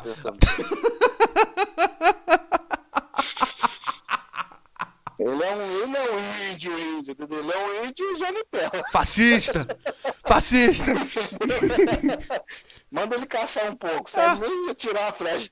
Aí, aí é que tá, cara. Tem personagem que não dá pra fazer dessa forma. Por exemplo, o Justiceiro, que pra mim é o meu personagem favorito. Por quê? Justiceiro e Batman. Eles não têm poderes, eles têm treinamento, eles são inteligentes. E ele, ele- eles não, não usam nenhum tipo de poder, tá ligado? Aham. E, e- e- o, Justi- o Batman ainda teve uma versão infantil, que, né? Aquela série antiga de 66, aí teve desenho. então- Agora, o Justiceiro não tem como. O cara é veterano da guerra do Vietnã. Já começa aí. Certo. Já começa aí. Pô, o cara matava mais que a AIDS no, na guerra. Ele volta pra casa. Certo. Só precisou de um estopim, que foi a morte da, da família dele, pra ele enlouquecer, ele surtar e querer matar todos os bandidos da cidade. Como é que vai É o fazer? caso do Rambo, pô. É o caso do Rambo. Mas o Rambo ainda O teve um Rambo- desenho infantil ainda, né? Ainda teve. É, é, o Rambo, aquele, aquele Rambo, os, os lutadores da justiça, um negócio assim, sei lá. é. Não, os, os, os, os, defensores da liberdade. É. A bandeira americana tremulando atrás deles assim. Eles pegaram o Rambo, juntaram com os outros personagens de outras empresas. Fizeram lá, tinha uma mulher lá, cara mestra do disfarce, não sei o quê. E ele virou um combatente do bem. Nossa. Assim, eles tentaram comercializar o Rambo dessa forma. Não deu certo, tanto que tinha poucas temporadas. E o Rambo não é um personagem infantil, cara. Foi o que você falou, aquele É. desenho não funcionou. Sabe por quê, cara? Porque eu acho que todo, é, é, todo mundo tava com a visão do Rambo. Não vou nem dizer nem o. O primeiro filme é da hora. O primeiro filme é mais drama. O segundo filme é o melhor de todos. O terceiro é uma bosta. O 4 é o 2 ao, contra... ao, ao quadrado. Ao contrário, é mole? 2 ao quadrado. O 5 já ficou um pouco mais drama, mas a parte final dele é arregaçando, malandro. Meu irmão. Mas é, é, cara, é isso que eu tô falando. Teve um colega meu que falou assim: Ah, eu achei o filme com violência gratuita. Eu falei, não, cara, o filme não tem violência gratuita. É o que você Esse espera cara, do Rambo. Exatamente, é o que eu espero do Rambo. O cara é maluco, uhum. veterano de guerra. Ele tá tentando se recuperar, tá tentando ter uma vida normal. Só que ele é um cara cheio de problemas psicológicos por causa da guerra. Sim a última luz de esperança na vida dele, dele ser um cara normal, era a sobrinha dele. Foi morta, destroçada por bandidos. Esse cara, é, eles tiraram dele a última, o último resquício de humanidade desse cara. Porra. Então por isso que ele se tornou um animal feroz e selvagem, saiu trucidando todo mundo, porque a, a, única coisa que fazia ele ser ser humano foi a arrancada dele, que foi a sobrinha. A, a, essa, essa crítica do seu amigo lembrou muito o texto que eu li do, da Folha de São Paulo, cara. É, é, é aquilo, você também não lê né, a Folha de São Paulo, justa, deve, não deve ler justamente por causa disso que eu vou falar agora. Eles não sabem separar política de cinema. Ele, é, Isso é um problema muito grande. É, é o problema de hoje em dia, né? É, você fala alguma coisa, uhum. aí a pessoa já te rotula na hora. Aí você fala, não, cara, vamos conversar, você não me entendeu. As pessoas hoje em dia elas assumem um, um, um, um entendimento a respeito do outro uhum. sem nem muito menos conhecer o outro. Ela Eu... julga a pessoa sem conhecer. Aí rotula, acabou. Porra, é, é, é aquilo, você sabe, você me conhece, eu sou um gamer assumido. Mas a minha ideia é a seguinte: pô, eu sou. Vamos pegar aí, eu sou Bolsonaro. O outro vira e fala: eu sou Lula. Beleza, agora vamos sentar aqui vamos jogar um videogame. Acabou, cara. Não, não precisa ter essa discussão. Tem as suas diferenças, mas todo mundo pode se respeitar. Né? Sim, claro. Aí eu, eu, eu li, eu li, eu li. Eu li a crítica do, do, do cara do, do, da Folha de São Paulo. Ele disse que o filme é ruim porque é muito violento. Pera aí, tem filme que realmente é ruim por ser muito violento, mas é porque a história não, não faz sentido. Quando você vê o, o Rambo, é o que você espera dele, cara. Que ele fique doido, mate todo mundo igual no 2, que mata Isso. uma mulher. Aí ele pega, bota a faixa, ele se camufla, meu irmão. Tem hora que ele tá no meio da lama, assim, o cara tá, tá na frente dele, nem vê ele, pega o cara, mano, enfia a faca no maluco, pega um arco e flecha, explode helicóptero. É o que você espera do Rambo. Entendeu? É, o, cara que, o cara que fez essa crítica aí deve ser o mesmo cara que reclamou que o filme do Godzilla tem muita briga de monstro gigante. Ah. Ou foi só animal, você entrou no cinema pra ver Godzilla. Tu quer ver Não. o quê? A Chapeuzinho Vermelho? Julião, Julião, você tá de brincadeira comigo. Ele falou isso mesmo, cara. O cara reclamou. Eu não sei se é o mesmo crítico. Eu sei que saiu no jornal uma crítica dessa. Eu falei, eu não acredito, eu não creio que eu tô lendo isso. O cara foi ver Godzilla e tá reclamando que tem muita briga de monstro gigante. Cara, Godzilla é isso. É isso. São dois caras com roupa de borracha brigando em cima de uma maquete. Entendeu? Então assim. Godzilla é isso, cara. Você não pode esperar algo menos do que isso. Entendeu? Eu falei assim, aí o cara vai pro cinema, não. É, é, cara. Godzilla e eu vi um monstro gigante chamado Godzilla é? brigando com outro monstro. Uma borboleta voando numa Sim. linha de nylon, velho. É isso. É, entendeu? O cara reclamou por causa disso, entendeu? Então, assim, eu, eu, eu, eu acho. Se o cara não gosta do filme, tudo bem, é melhor ele nem ir assistir. Não, manda outra pessoa fazer a crítica desse filme, porque eu tenho uma opinião pessoal que não vai fazer, que vai acabar misturando na crítica. Só que aí o cara, para ganhar dinheiro, claro, né, ele não vai recusar uhum. o trabalho, ele vai lá, vai no cinema, assiste Godzilla e sai. Aí, senhor, gostou do filme? Pô, o filme do Godzilla tem o Godzilla, não gostei. Não, ah, não faz sentido. É, é, é, aquilo que eu vou entrar agora na parte da representatividade. Você acha que tanto a mídia é, literária quanto a mídia cinematográfica tem sofrido nessa questão de representatividade? Mas quando você fala sofrido, você quer. É, é, a pergunta é exatamente bate em que ponto? Assim, cara, o que eu digo. Hoje em dia, todo filme tem que ter um homossexual ou uma lésbica, tem que ter um negro, tem que ter. que, que mora na periferia. Tem... parece que os caras eles não, não se preocupam em fazer uma história boa. Tipo, ter essas coisas, mas não se importar em ficar engrandecendo a parada. Só contar uma história boa. Você tá entendendo? Então, eu vou dar dois exemplos. Sim. Por exemplo, Claro. é, o filme do Mad Max, Estrada Claro. da Fúria. É Sim. um filme maravilhoso. Foda. Eu vi esse Eu filme no cinema. eu- Então, eu também vi. Eu achei a, a, a, a Furiosa uma personagem super maneira. Pô, Então, e, e assim, ali tem a representatividade, tem a ideologia da mulher ser uma pessoa livre, sim, da mulher ser uma pessoa que faz suas escolhas. claro, Inclusive tem até aquele grupo de senhoras que sobrevivem no deserto. claro, Eu claro. achei aquilo demais, entendeu? A única coisa que eu reclamei é que o que o que o o Mad Ma- o Matt, ele não brilha muito nesse filme. Mas ele Não, participa o, de uma forma maravilhosa. o, a- principal desse filme é a Furiosa. Entendeu? Isso. Mas você vê que ele. eh, Mas eu entendi a ideia do filme do Max ser um cara que está em busca de redenção. Sim, Então eu entendi que ele vai brilhar do lado de alguém. No sentido de que ele vai ajudar alguém a encontrar o seu objetivo. Uhum. E provavelmente os próximos filmes dele vão ser assim também, alguém buscando redenção. Então, assim, mas- eu mas- achei o filme ótimo. Pô, mas, mas é aquilo que tá. Eu primeiro, só pra deixar bem claro, levantar uma nota aqui. Foi muita sacanagem esse filme não ter levado o Oscar. Também acho. Porra, aquele filme do acho. Spotlight é bom, aborda um tema que é importante, é sobre a questão de exploração sexual dentro de da, com, na questão dos padres e tudo mais. Mas pô, Sim. cara, Mad Max tava aparecendo a Alemanha na Copa de 2014. Eu tava, eu tava jogando no, no PC e acompanhando o Oscar na época. Mad Max. Ah, melhor fotografia. Mad Max. Não sei o que. Mad Max. Cara, não é possível que um filme tão bom como aquele não ganhou o Oscar. Não é possível, cara. É, a, a academia, a academia, ela é um pouco preconceituosa. Né? Sim. A gente tem que entender. é, é, não, não no sentido de que eles, eles vão dizer que alguma coisa é ruim, alguma coisa é boa. Mas que existe um padrão que eles gostam. Claro. Então, tipo assim, esse, geralmente esse filme tem que obedecer a esse padrão. E esse padrão necessariamente não é qualidade. Sim, Esse padrão é o que o cara julga ser bom. exato. Assim, o filme Mad Max, esse do Estrada da Fúria, ele é um filme de ação muito bom. Eu, eu arrisco colocar ele, ele é ação, Aham. cara, do início ao fim.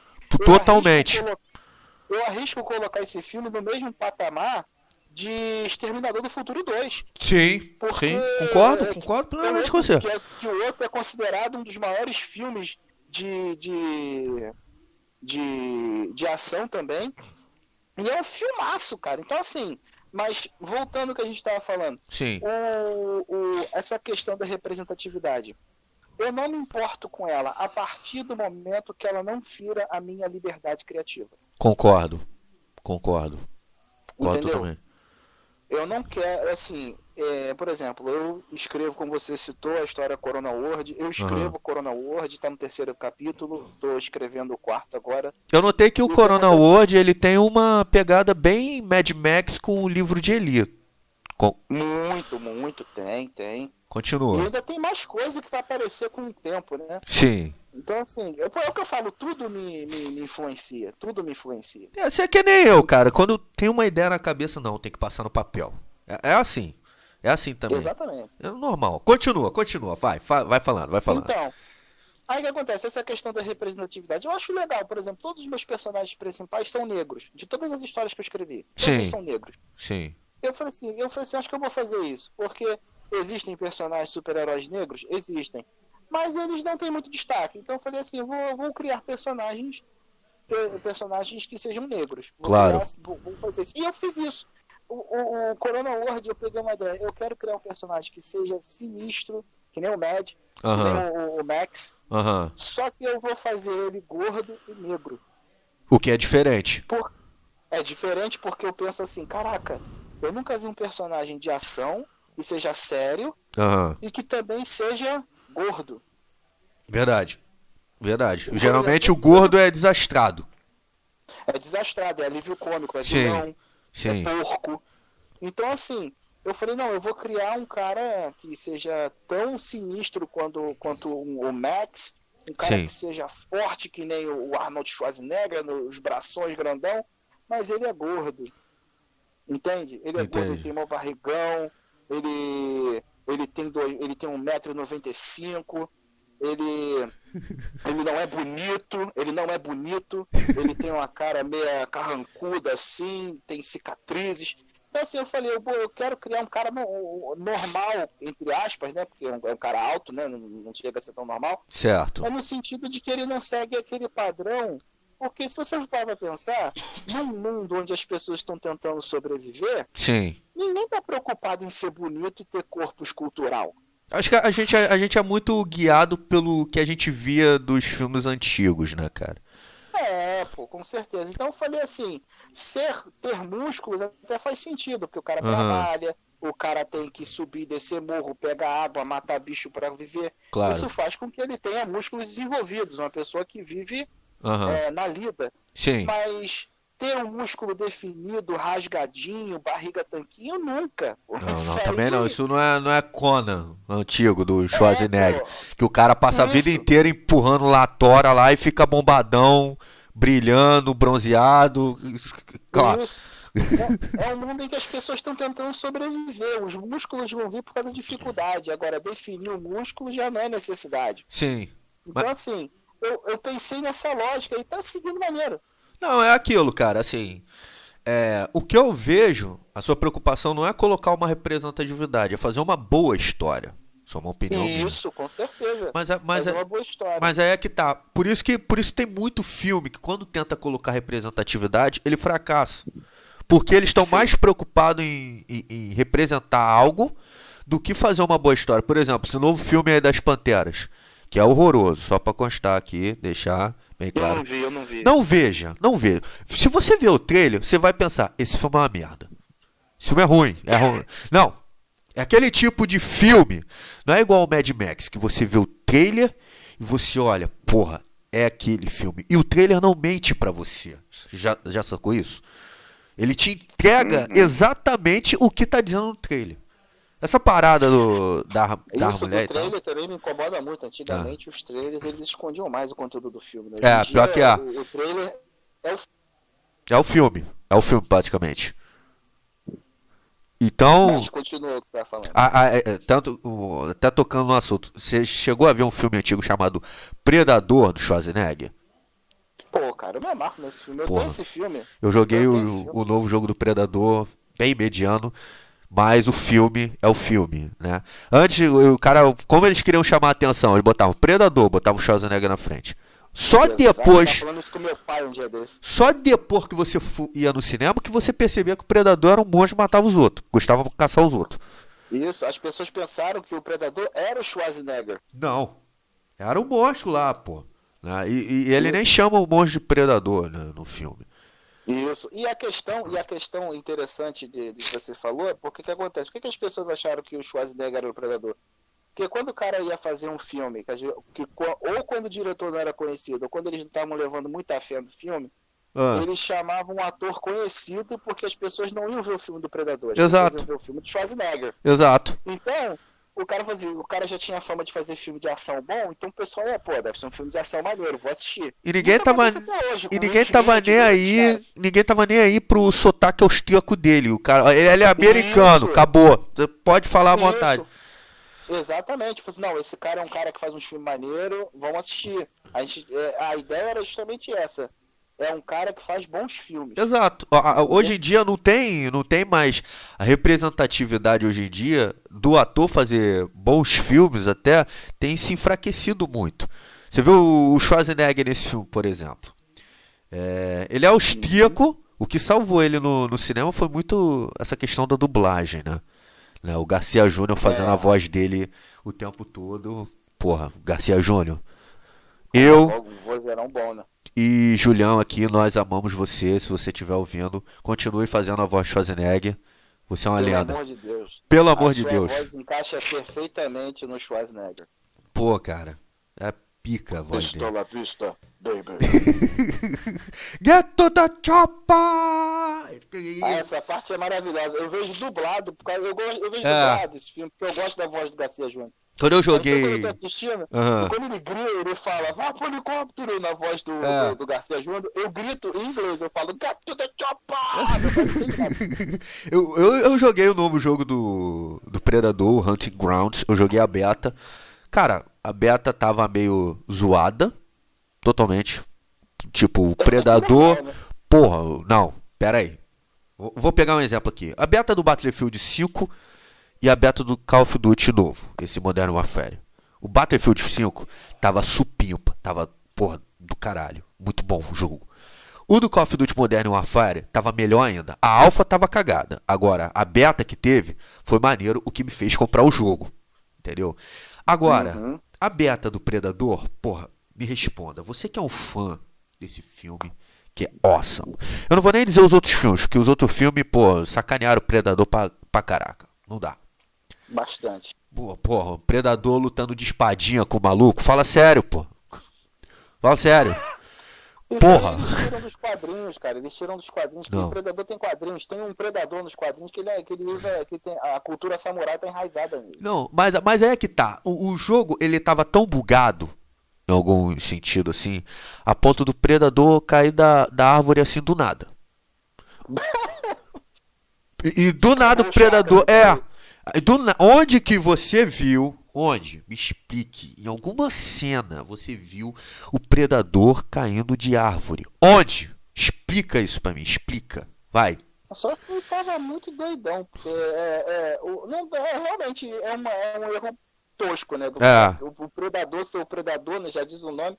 Caiu Aham. da árvore no meio da emboscada, não, sou, não conseguiu se manter escondido. Não, assim, o, Mas, jo- cara, o jogo em si a é questão igual do o. beta, A Aham. questão do beta, a questão do beta é igual o Skyrim, cara. Skyrim, é, o, o- o Skyrim pronto é um beta. É, ele é zoado. Mas é um jogão de é RPG. zoado, Mas é um jogaço. Mas é-? Então, assim, É, é aquilo.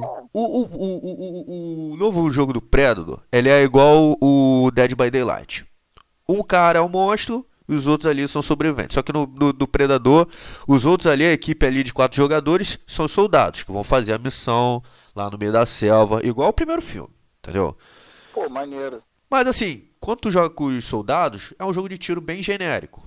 Entendeu? Assim, genericaço, assim. A jogabilidade do Predador é igual do Assassin's Creed. E é legal, pô. Assim, se eles consertassem o jogo, poderia ficar divertido. Mas não é aquele jogo assim que tu vai, ó, vou comprar e tal. Tu vai querer esperar sair na Plus do, Play, do PlayStation, numa promoção do, da Xbox, pra querer jogar o jogo. Entendeu? É, a, a fanbase do Predador não é tão grande. Né? É, não é igual do Alien, por exemplo. Até porque os. É, o Al- Alien Isolation eu É. comprei, joguei pra caramba. Aí é aquilo.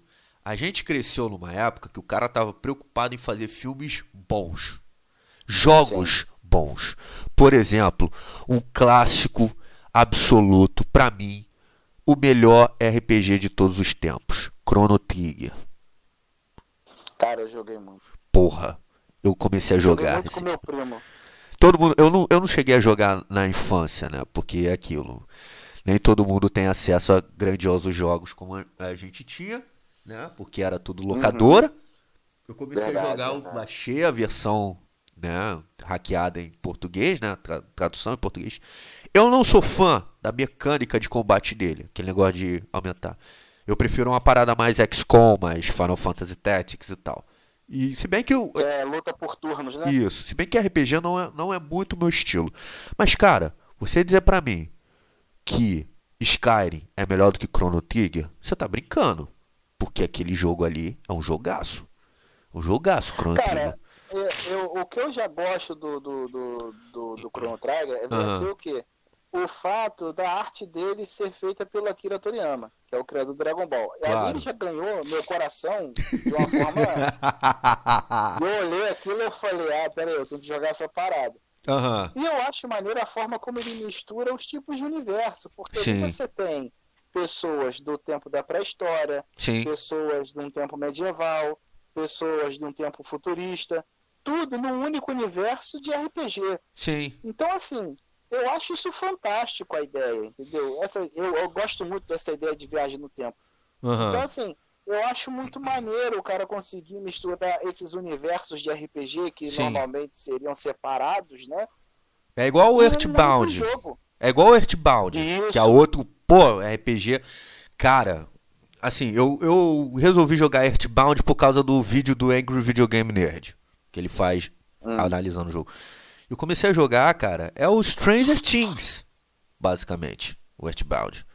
Mas é muito bem feito, cara. Aí você vê a representatividade que tem, né, do make do público japonês, mas a, a preocupação dos caras é fazer uma parada de qualidade, assim. Uhum, É claro que tem algumas. Entendeu? Aí, aí você vê, vamos pegar um personagem feminino aí, a Lara Croft. A Lara Croft, ela representa muito bem a mulher. Porque é uma mulher des- destemida, é uma mulher que dá pirueta, que atira espigada. E é um jogo maneiro. Claro que hoje em dia. Desce o braço nos caras. Claro que hoje em dia você jogar o Tomb Raider de Play 1 hoje em dia é meio que impensável, né? Porque, pô, já, já É. se viu um jogo na qual pra você olhar pra cima e olhar pra baixo é o R1 L1. Não tem como. Então, assim, você tocou uma, uma coisa importante, assim. Como eu tava falando pra você, eu Sim. criei meus personagens negros Claro. Porque a gente tem poucos personagens negros com destaque. Sim. Né? Às vezes a gente tem uma versão negra de um personagem branco que é super importante e essa versão negra não ganha tanto destaque. Aham. Mas, Tipo o Nick vamos Fury. lá.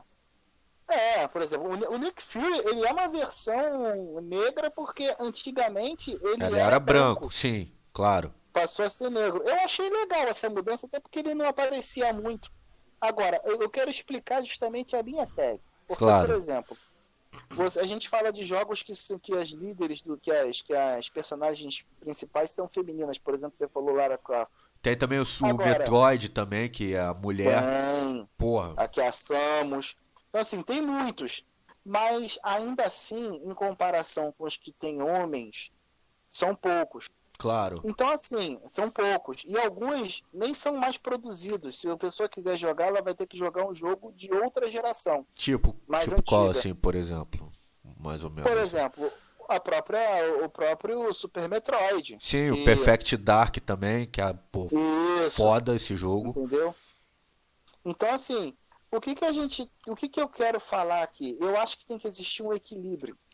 Qual é o equilíbrio? Ah, entendi. Então o que acontece? O que acontece? Realmente falta jogos, faltam jogos com mulheres sendo protagonistas. Falta uma história em que um negro seja protagonista. Falta Sim, ter, existe, existe, mas existe pouco. Então eu falo, tem que ter sim, mas que isso não influencie de uma forma em que apenas ter seja o suficiente. Tem É, que ser porque- bom também. É porque é aquilo. O, o que também não pode acontecer foi o que aconteceu no caso do, da Pantera Negra. Aliás, que é um dos melhores filmes da Marvel que tem desse novo universo. Aí Isso. começaram a aparecer a militância negra dizendo que os brancos não podiam assistir a Pantera Negra. Então, Teve peraí. isso, cara. Teve. Pior que teve, cara. Pior que teve. Chovia assim no meu feed assim do Facebook, cara. Pra tu, pra tu ter uma ideia. Um monte de gente, militância negra, falando que branco não podia assistir Pantera Negra. Aí tu vai ver, o dublador da Pantera Negra, se duvidar, é branco. Você não vê o. Você não sabe qual é a raça dos dubladores. Provavelmente são brancos. A maioria- grande maioria. É. Também tem. Alguns produtores são brancos. Por que, que você está me privando de uma parada só porque é pro público negro? Não, é uma parada que tem que ser feito para todo mundo. Entendeu? É Isso. aquela, né? Um exemplo, o Homem-Aranha tem vários personagens. o Você faz Sim. o filme do Homem-Aranha, tem vários personagens que são brancos. E aquele desenho do Homem-Aranha é maneiro, o, o novo. É, pô. É, pô, qualquer pessoa pode ir lá assistir, independente de quem seja. Ah, Então, ao contrário, também tem que ser a mesma coisa, né? Sim. O que, o que eu penso, o que eu penso também nessas questões é o seguinte. É, eu sou só um ser humano normal como Nós outro, dois. sou- Nós dois. Eu Nós não dois. sou o dono do saber, a qualquer momento pode Claro. ser corrigido, claro, pois isso Normal. é humildade.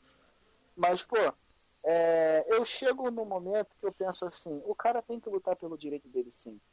Mas Claro. ele tem que saber Como lutar? e- como lutar e também saber, eu acho que isso é importante, que também tem a questão do cara não fazer exageros como isso daí. Imagine Ah. você ter um grupo de pessoas na porta do cinema, se isso aconteceu mesmo, Aham. falando assim, você não vai assistir esse filme porque você é branco. Pô, Então, assim, isso não é legal. E quando você expõe isso para alguns militantes daquela causa, Aham. a pessoa ignora a existência disso porque ele acha que admitir que essa galera tá pegando um pouco pesado é. Contra é os força ideais deles. Aham. Isso, sendo que não, não é. É, é, Existem pessoas que. Existem pessoas que estão muito preocupadas com aquilo, que querem ajudar, Aham. que querem fazer parte daquela luta, porque realmente é uma causa nobre, Sim, é claro. tem que ser realmente feito. Só que tem uma galera ali no meio fingindo que está trabalhando a favor da bandeira, mas só quer baderna. Só quer fazer merda. É, é igual uma vez, teve uma. É igual Black Bloc, é igual Black Bloc. Tinha uma galera ali no meio. Esse pessoal do tinha um- Black tinha um Bloc pessoal na rua. Esse pessoal do Black Bloc, você falou, vamos falar do Black Bloc. Esse pessoal do Black Bloc só pega os outros em grupo, velho. É um bando de cagão. É, porque olha só, você pega assim um grupo de pessoas na rua fazendo manifestação. Aquelas Aham. pessoas estão fazendo manifestação direitinho, não estão atrapalhando a vida de ninguém, estão dentro dos direitos delas. Aí aparecem, sei lá, 10 pessoas ali no meio quebrando tudo. Sim, Aí chamam a polícia. sim, A polícia chega dando borrachada em todo mundo. claro. Só, só que, que- só quem fez a besteira foi aqueles 10. Só que no meio da multidão eles são irreconhecíveis. Exato. Então, assim, Um bando de É, covarde. é, é, Exatamente, se- usando as pessoas como escudo humano, com escudo. Ele finge que faz parte da ideologia, mas na Sim. verdade ele quer baderna. Então, Exato. assim, no meio desses grupos, de, desses grupos de- de- que militam sobre um, em cima de uma causa, existem pessoas ali que estão lutando por uma causa nobre, pessoas que realmente merecem respeito. Sim. E existe uma pequena parcela que está ali dentro se escondendo porque ele só quer baderna. Exato. Eu não posso apontar e dizer quem é, porque eu não sei quem é. Você não conhece os caras, Mas óbvio. Eu não, eu não conheço os caras, eu não posso dizer esse aqui é bom, aquele ali é ruim. Eu não posso fazer isso. Quem sou eu para fazer isso? Mas que existe, existe. Isso Sim. existe em qualquer núcleo, em qualquer grupo. Qualquer campo. uma igreja você vai encontrar isso. Ah, meu irmão. Ah, cara. Principalmente aqueles irmãozinhos do, da unção, né, cara? E tem uns caras. Tem uns caras que são meio arrogantes, velho. Os caras. sim. Ele, eles. Se Então, eles. assim, Se eles. A gente não pode assumir que dentro de um grupo só tem santo. Sim. Entendeu? Aí o que, que o cara faz? Ele começa a criar diversos métodos e meios para querer dizer que fulano não pode dizer isso porque fulano não faz parte do grupo. Porque eles têm medo de que o grupo se desfaça e perca força, mas ele não vai perder força. Sim. Ele só vai olhar e vai falar, pô, vamos ver quem realmente está ajudando, quem está atrapalhando a gente. Aham. Então, assim, só que o que acontece? Quando a gente fala de ser humano, a gente acaba esquecendo que o ser humano, às vezes, ele é muito complicado, isso de uma forma geral, independente de quem ele seja. O ser humano foi capaz de fazer duas guerras mundiais por causa de besteira. Então, já começa aí. Exatamente. Então, assim, é, eu acho que às vezes falta respeito de quem olha para esses grupos e não respeita a- a Aham. ideia- o ideal do cara, que é uma coisa que tem que ser respeitada, e às vezes falta o cara que está lá dentro, que na verdade ele não está lutando por uma causa. Ele, é- ele é minoria lá dentro, com certeza. Eu acredito que num grupo de 100 indivíduos que luta pela causa dos negros, numa, Aham. num grupo de 100 indivíduos que luta pela causa da mulher, às Aham. vezes tem um indivíduo lá dentro que só quer baderna. Porque a gente não pode Total. considerar que todo mundo lá dentro está lutando por uma coisa boa. É, é, é Assim aquilo, qualquer assim. outra equipe existe esse tipo de problema. É aquilo. é, se todo mundo soubesse se respeitar entre si, acho que não teria essa, essa baderna que tá hoje em dia, cara. É, é É, aquilo. o respeito sempre foi difícil no meio da humanidade. Né? Porque- Se a gente lembrar mas- da, da Idade das Trevas, né? É, porque, ma- mas é que tá. É um respeito meio que seletivo. Ah, vamos pegar, por exemplo. Eu não, eu não entendo muito sobre feminismo, mas vamos pegar, por exemplo, a passeata dos, das feministas. Elas pegam imagens cristãs e começam a fazer um monte de indecência. Mas por que, que não fazem É. isso com as imagens do, dos islâmicos, do budista, entendeu? Dos shintoístas? Por que, que não Porque eles fazem? reagem. Porque eles reagem. É, Eles reagem. aí é que tá. E, e quando esse pessoal Eles reage, De forma muito agressiva. muito agressivo. Quando esse pessoal reage, a mídia vem dizendo: ah, não, uma questão cultural e tal. Agora, quando os cristãos reagem, a gen- os cristãos são dados como fanáticos. Entendeu? Então tem isso também. Né? É, mas eu vou, te eu vou te falar uma coisa Sim. que, que tem tudo a ver com isso daí. o que acontece? Você pega um cachorro, Aham. um cachorro bravo, Certo. sabe? Que, que, que a corrente dele tá quase quebrando de tão forte que ele é, que ele fica puxando, latindo, babando igual um maluco. Claro. Tu vai mexer com esse cachorro? Lógico que não. Não sou maluco. Não taquei Agora, pedra na cruz. cachorro- agora, isso.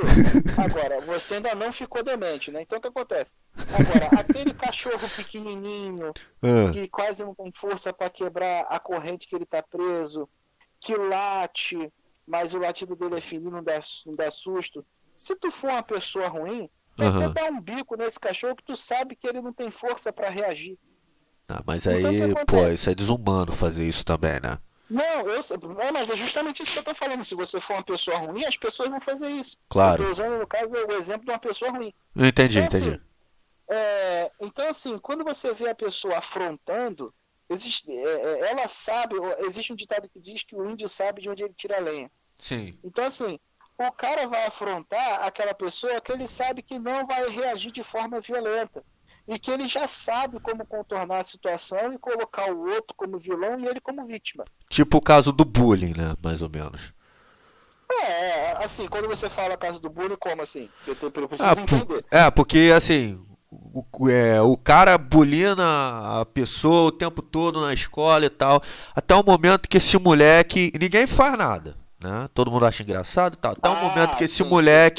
Resolve enfiar Explode. a mão na cara dele, não só na cara dele, como de todo mundo, que todo mundo tem limite.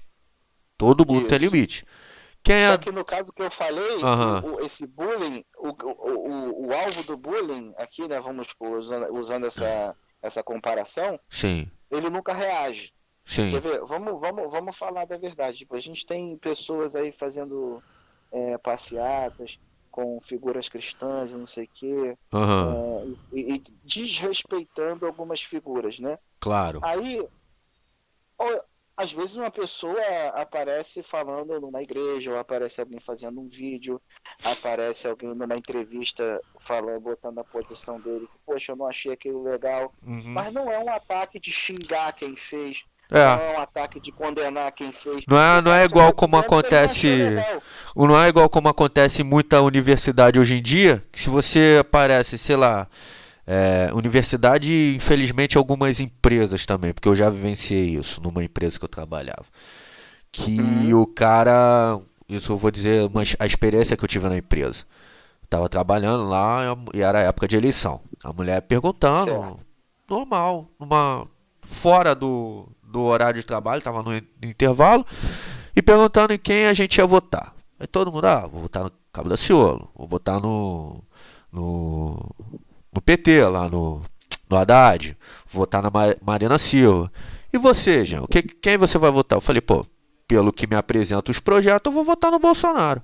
A mulher olha pra mim assim, de cima e embaixo, e fala assim: gente que apoia discurso de ódio não dura muito tempo aqui na empresa. E vai embora. E o pessoal é, é aplaudido, cara. É, é aquilo. Né? Se você for ver o coisa, o, o próprio plano de proposta do, do PT, ele tem plano que, pô, parece que é uma censura total. Entendeu? Em questão de Uhum. mídia, em questão de tudo. E, pô, a gente é agredido por, por, por causa de, de ideia diferente. Se eu não sigo o que a cartilha diz, eu sou é, fascista, eu sou homofóbico, eu sou preconceituoso. E é o cara que, que diz que é discurso de ódio. Eu sei que o Bolsonaro ele é meio louco das ideias. Né? Acho que o maior É, erro vai dele. doidas. Olha só, tá ok? Eu vou dizer uma coisa aqui pra vocês aí. Ó, eu não sou contra o, a quarentena, não. Sou contra o kit gay aí, tá certo? É mais ou menos assim que ele fala. Olha O só. problema, Aham. assim, eu, por exemplo, eu, eu não, eu anulei meu voto. Sim, Anulei meu voto. Fui criticado na época por isso. Eu falei assim, olha, se eu não acredito no indivíduo A nem no indivíduo B, a maior forma de demonstrar que eu não concordo com o que está vendo é anular meu voto. O Concordo. Cara dizer, o cara quer dizer que quando eu anulo meu voto, eu estou, eu sou tão culpado quanto o cara que votou entre aspas, bem entre aspas, não. errado. Eu falo não, a Constituição me garante esse direito, então eu não estou errando, eu estou escolhendo. É, Estou escolhendo. Então o que acontece? É, eu anulei meu voto. Por quê? Aham. eu não concordei com, com, com, com o discurso nem do indivíduo A, nem do indivíduo Então, nem... o que acontece? Uhum. É, eu me, me, me, me, me, Como é que é o nome? Eu me coloquei numa posição que eu falei, cara. Você ficou em cima do muro, mais ou menos. Assim. Eu não, eu não vou nem dizer em cima do muro, porque o que acontece? É, o cara. O que acontece? Fernando Collor de Mello. O uhum. que esse cara fez? Pra ele ganhar as eleições, ele foi para dentro de uma igreja e falou que era irmão. Ué?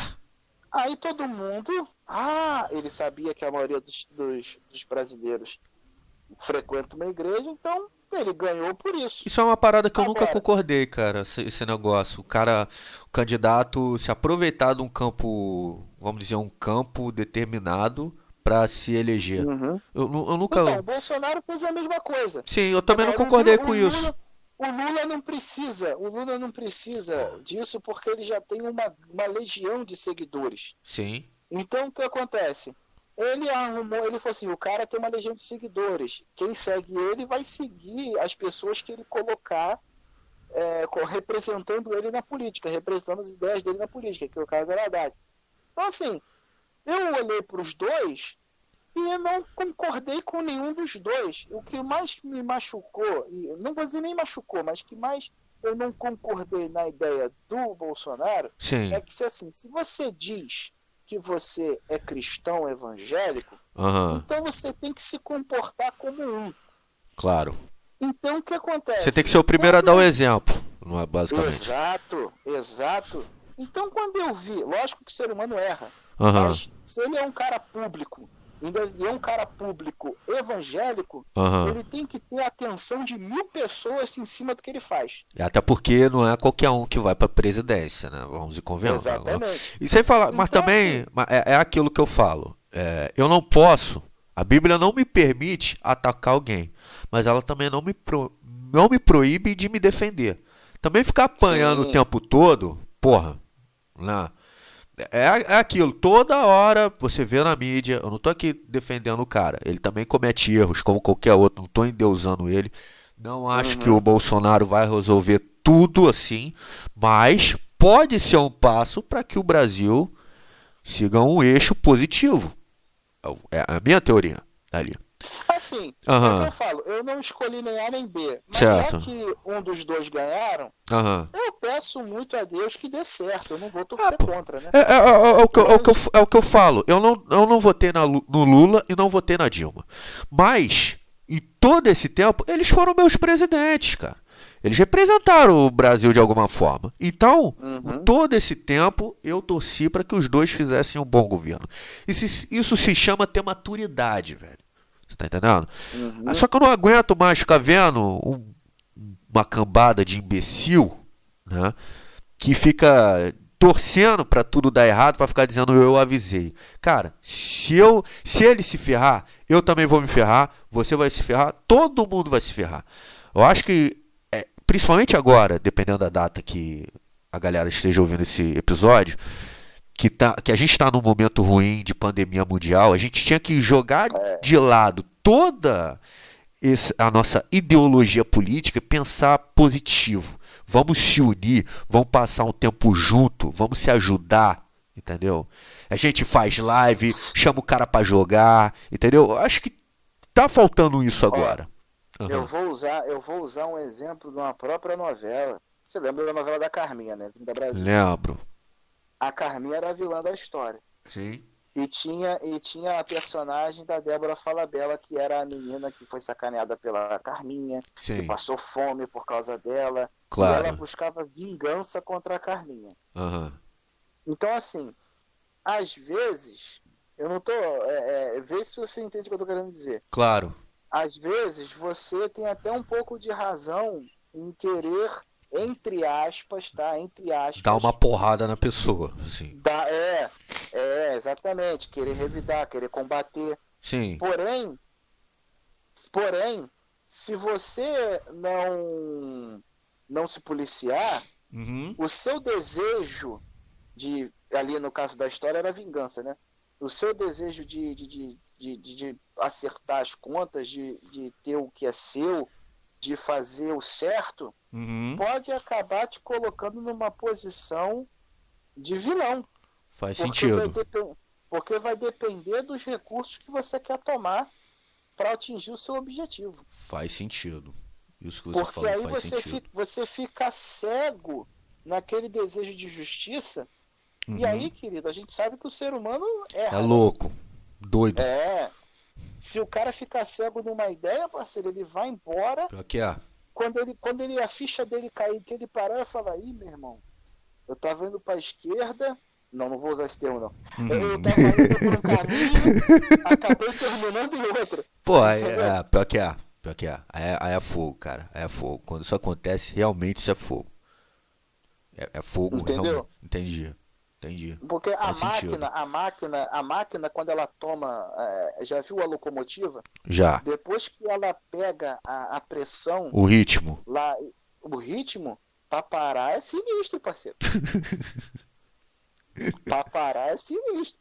Então, assim, a nós como seres humanos, a gente tem que prestar muito bem atenção no que a gente está fazendo. A minha Concordo. opinião é essa. Eu respeito todo mundo, vou ser amigo de todos, vou ajudar todos. Concordo. Eu sou uma pessoa que eu gosto de ajudar o próximo. Então eu estendo a minha mão a todos, sem. Eu não preciso saber quem você é, o que você fez, o que você faz. Se você pedir a minha ajuda, eu vou, eu vou te ajudar. Porém, Maneiro. nós temos. Porém, nós somos pessoas. Diferente. A palavra já diz. Isso, nós somos pessoas diferentes. Às vezes você acredita em algo diferente de mim, ou você é uma pessoa que tem é, é, seus ideais. Talvez eu não vá concordar com você, mas eu jamais vou desejar o seu mal. Eu jamais vou te tratar como um ser inferior a mim. Vote Julião Então, para presidente.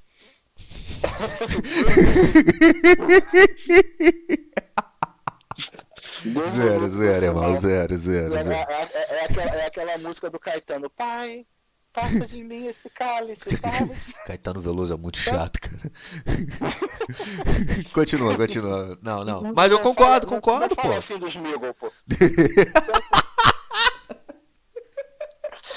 Sacanagem. Sacanagem. Ele não pode ouvir essa porra, não, cara. Senão ele me processa, hein? Ó. Dá processo, dá processo. Continua, continua. Mete, Que eu... mete a tesoura nessa parte. Não, não. Tá, tá, tô matutando a ideia, tô, tô curtindo. Continua, continua. Então, aí que acontece? É, Só que hoje em dia, uma pessoa, as os seres humanos eles estão com dificuldade de ouvir a palavra não. O Verdade. que, que acontece? Quando a pessoa fala assim, ah, eu penso dessa forma, você concorda comigo? Aí você fala, poxa, eu penso de outra forma, eu não concordo não. Ferrou. Caraca, ali, ali já nasceu uma guerra entre aquelas duas pessoas. Precisa disso. Tipo, Não precisa disso, entendeu? Não precisa. A partir do momento que tá todo mundo se respeitando, aham. Eu acho que tá bom pra caramba. Eu acho que cada um fazendo a sua parte tá ótimo. Por isso que o meio Entendeu? nerd faz sucesso pra caraca. Ninguém liga pra, pra esse tipo de coisa. Todo mundo quer pensar É. em jogar. Isso eu. Isso, exatamente. O, o nerd, é, é, eu, eu acho impressionante é, é, quando você vai analisar um grupo de amigos nerds. Sim, Por exemplo, eu tenho meus amigos. Eu tenho um amigo meu que ele é católico. sim. O outro é, ele era católico, hoje ele está indo mais pro lado do espiritismo. Eu tenho a, a esposa dele não tem religião, ela crê em Deus, mas ela não tem religião. Eu tenho um outro amigo meu que ele também crê em Deus, ele também não tem religião. E tem um outro amigo meu que ele não vai à igreja nenhuma, Aham. mas ele, ele tem o os conceitos dele. E Sim. eu sou cristão evangélico. Então, assim, talvez, se você for colocar, fosse colocar todo mundo numa sala, Sim. você vai pensar assim, esses caras vão brigar. Vão sair na porrada. Porque eles pensam de, é, no- nos dias atuais, ah, porque um concorda com isso, o outro concorda com aquilo, ainda mais Ah. as ideologias que nós temos hoje. Mas não, quando a gente se junta, a gente ri, a gente conversa, a gente se respeita. Eu falo, da, eu, às vezes eu me dá, uma, me dá uma oportunidade de falar da palavra, eu falo. O outro tem a oportunidade pessoal até, coisas, até estranha, né, de longe. E, e realmente é meio estranho. Estranha. Realmente é meio estranho, né? Porque que ninguém espera tipo isso. assim, é, tipo assim, eu não preciso fazer o que você faz pra eu ser seu amigo, cara. Exato. Tá, co- concordo, concordo. Eu não, Concordo. é, é, você pode, você pode ser meu amigo, você pode bater na minha porta, receber minha ajuda, mesmo que nós sejamos completamente diferentes. É Aquilo, é, verdade, é- é o que o Silar Malafaia fala. Você pode discordar da pessoa 100% e ainda ter um bom relacionamento com ela. É, porque, cara, é, é, eu vejo nas pessoas hoje em dia uma Aham. dificuldade muito profunda em aceitar o outro, Verdade, entende? Em aceitar o outro. verdade. Aceitar o outro não é aceitar o que ele pensa, É aceitar entende? como ele aceitar é. o outro. É, você chegar e você aceitar o outro não é aceitar o que ele pensa. Por exemplo, eu posso chegar aqui, eu tenho um amigo, eu falo, olha, eu não concordo com a ideologia dele, mas isso não torna ele o meu inimigo, Concordo, entende? Eu concordo. não preciso, eu não preciso separar as pessoas em é, igual numa fazenda, cavalinho aqui, vaquinha aqui, galinha aqui. Harvest Eu Moon, não o bagulho? preciso-. É, é, exatamente, eu não preciso fazer isso, colheita feliz.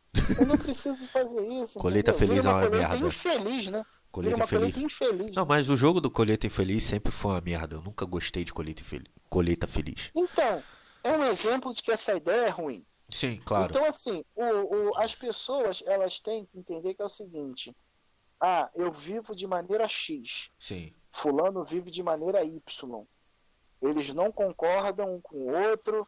Talvez um até ache que o outro está errado, claro. mas isso não pode impedir que os dois tenham boa convivência. Exato. Concordo plenamente com você. Isso é uma coisa que, Entendeu? que a galera demora muito a entender. Isso é é uma parada que eu, que eu- que eu assino embaixo, concordo com você 100% e agradeço muito você ter dividido essa ideia, cara. Foi muito do caralho, eu achei muito maneiro. Entendeu? Aham, Porque tem pessoa, porque assim, por exemplo, o crente, aham. o cristão. Hoje em dia tem uma galera aí que tá vacilando muito. Sim, Diz que é crente, mas vacila pra caramba. Mas o que acontece? O Uhum. cristão, ele é um cara que ele tem, ele, ele crê em Deus, ele crê que Jesus é a salvação, tem muitas coisas na Bíblia que ele segue, Sim, e ele não tem, ele não pode ter vergonha e nem muito menos medo de, de confessar a fé dele. claro. É, mas Porque também ele, ele ele, ele não tem que ter vergonha também de colocar o que ele acredita à prova. Foi o que eu fiz uma vez. Quando eu É. tentei ser agnóstico, né? E a Uhum. galera, quando eu falava, pô, sou agnóstico, a galera já me olhava como se eu tive- tivesse tuberculose. Porra, não tô fazendo nada de É, errado. cara, é, e e eu vejo muito isso no exemplo de Paulo, porque, por exemplo, Aham. Paulo, quando ele pregava o evangelho para as pessoas, Meu personagem é claro favorito. encontra- é claro que ele ia encontrar muita gente que não ia com a cara dele. Sim, Mas se ele começasse já a fazer excepção, ele nunca ia atingir, ele nunca ia conseguir atingir pessoas. aham, Então o que acontece? Poxa, ele conseguiu, é, é, é, através das pregações dele, é claro que eu creio que não era ele, era o Espírito Santo nele. sim, Eu creio que quando o cara pregava, pô, pessoas que eram gregas, que foram criadas numa, num- num- numa cultura, decidiam experimentar o evangelho e sim. nunca mais ir embora. Verdade. Então, assim, e tinha aqueles que experimentavam e iam embora. Por quê? É cada um por si, cada um por si, não, aliás, é cada um com a sua escolha. É, E porque- Paulo nunca perturbou ninguém com isso, ele pregava, entendeu? Exato. Quem, quem desse ouvido, tem ouvido. É, ué. É, é, é, é- é aquilo. Se você. Como é que você quer pregar pra todo mundo se você não consegue ter um bom relacionamento com o teu vizinho? Ah, Exatamente. É muito fácil pregar dentro da igreja. E você, tem sido a Bíblia que você prega? olha, Essa é a grande questão. olha. Dentro da igreja, todo mundo é parecido porque todo mundo dentro da igreja é santo. Eu, eu Agora, não consigo. Eu não consigo. Agora, eu, eu atualmente eu sou cristão, mas eu não tô em nenhuma igreja ainda. Mas é que eu não Uhum. consigo ser igual a todo mundo da igreja, não, cara. Eu prefiro ter a minha própria essência, entendeu? Então, mas essa é a questão. Você não tem que ser igual o pessoal da igreja, É. você tem que ser igual a Jesus. Se Exato. o dia que você quiser ser igual a Jesus, o pessoal da própria igreja não vai gostar de você, só pouco. Mas é. Te- é, Cara, eu vou te falar, meu irmão. O ser humano hoje em dia, é, isso é bíblico. Com o Sim. tempo, lógico, para quem crê, isso é bíblico. Com o tempo as pessoas se sofreriam com apostasia, as Claro. pessoas se afastariam da fé em Cristo e não sei o quê. Então, quem tentar ser como Jesus foi há dois mil anos atrás, Aham. Com certeza, ou tentar ser como um dos apóstolos foram, que não é impossível, é possível, a Bíblia diz que é possível. Sim. é Então, claro o que você não vai acertar 100% o tempo todo, mas você tentar É, todo dia é o que conta, é o que marca, né? é isso, é o esforço, sabe, de você dizer, não, eu, eu quero ser assim, eu quero ser como foi Jesus, um dia Jesus foi aqui na, aqui na Claro. Terra. Sim. Então o que acontece? Muitas pessoas não vão gostar de você porque, primeiro, Jesus era comprometido com a verdade. Sim. Segundo, Jesus era um cara que não fazia acepção de pessoas. Ele andava com todo mundo. Andava com todo mundo. Uhum. Aí vem a terceira parte. Ele andava com todo mundo, mas ele não era igual a todo mundo. Aí. Aí. Ou é que- seja, ou seja, ele chegava naquela galera para fazer a diferença, não para ser só mais um. Maneiro. Então o que acontece? Às vezes, quando Jesus foi até a prostituta, não foi para ele se prostituir, era para a prostituta deixar de ser prostituta. Maneiro. Exatamente. Quando ele foi até o ladrão, não foi para ele roubar junto com o ladrão, foi para o ladrão deixar de ser ladrão. Entendi. Concordo. Então o que acontece? Quando Jesus ia até essas pessoas, ele ia com o propósito de tirar elas daquele caminho, não para andar junto com elas. Maneiro. Maneiro. Então o que acontece? O cristão ele tem que ser luz e não ser trevas. Aham.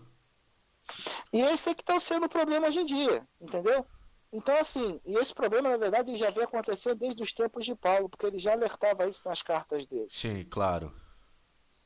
Não passou muito tempo depois da morte de Cristo, já tinha problema. Sim. Então, assim, é, a- por isso que eu tô falando, quando você tentar ser igual a Cristo, o que vai acontecer com você é o que aconteceu com Cristo. Vão te perseguir, vão te crucificar, vão te perturbar, vão fazer de tudo, igual fizeram com os apóstolos. Quando os apóstolos tentaram ser igual a Jesus, eles fizeram a mesma coisa com os apóstolos. Sim. Por quê? O cara está comprometido com uma coisa chamada verdade. Sim. Entende? A verdade incomoda pra caramba. Pacas. Pacas. Então, o que acontece? É, é, é, eu não consigo entender uma pessoa que se diz comprometida com o que é bom e ela não é perseguida. Sim. Se todo mundo gosta de você, então é, é, é, é, existe algum problema. Parece contraditório, né? Pô, mas todo mundo deveria gostar dele se ele é bom.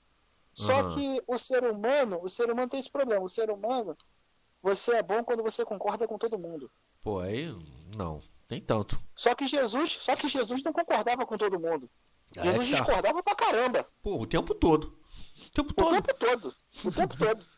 Tempo todo. Inclusive ele discordou da prostituta que ele falou, ó, tu tá errado, hein? Mas eu não vou tacar Vai pedra pé- igual os outros. É, não vou tacar pedra. Te perdoo, mas não peques mais. Tá certo. Ou concordo. seja, entende? então o que acontece? Então o que acontece? Ele discordava muito porque ele veio trazer luz. Exato. Porque as pessoas hoje em dia elas pregam Jesus Cristo que parece um, parece que Jesus era um hippie doidão que veio do céu e que ele bate palma para tudo que todo mundo faz. Não, Mas não, não, Jesus não, era tinha ética. Jesus era um cara que ele veio pregar a verdade. Concordo. Então assim, é, esse é, um- é lógico é o ponto de vista de um homem cristão, né? Sim. Não, Mas não tem problema nenhum. o- Claro. Mas o, eu me comprometo com, é, com isso. Isso para mim é a verdade. É claro que para outras pessoas a verdade pode ser outra coisa. Vou respeitá-las e vou é, é, é, é, é, vou respeitá-las e vou tratá-las bem. Mas Maneiro. cada um com seus ideais, entende? Sem ninguém se agredir, sem ninguém se, esbusfe- se esbufetear. E tudo ali Uhum. na medida do respeito. Maneiro, cara. Concordo plenamente com você. Julião, a gente já tá chegando no final da nossa entrevista, cara.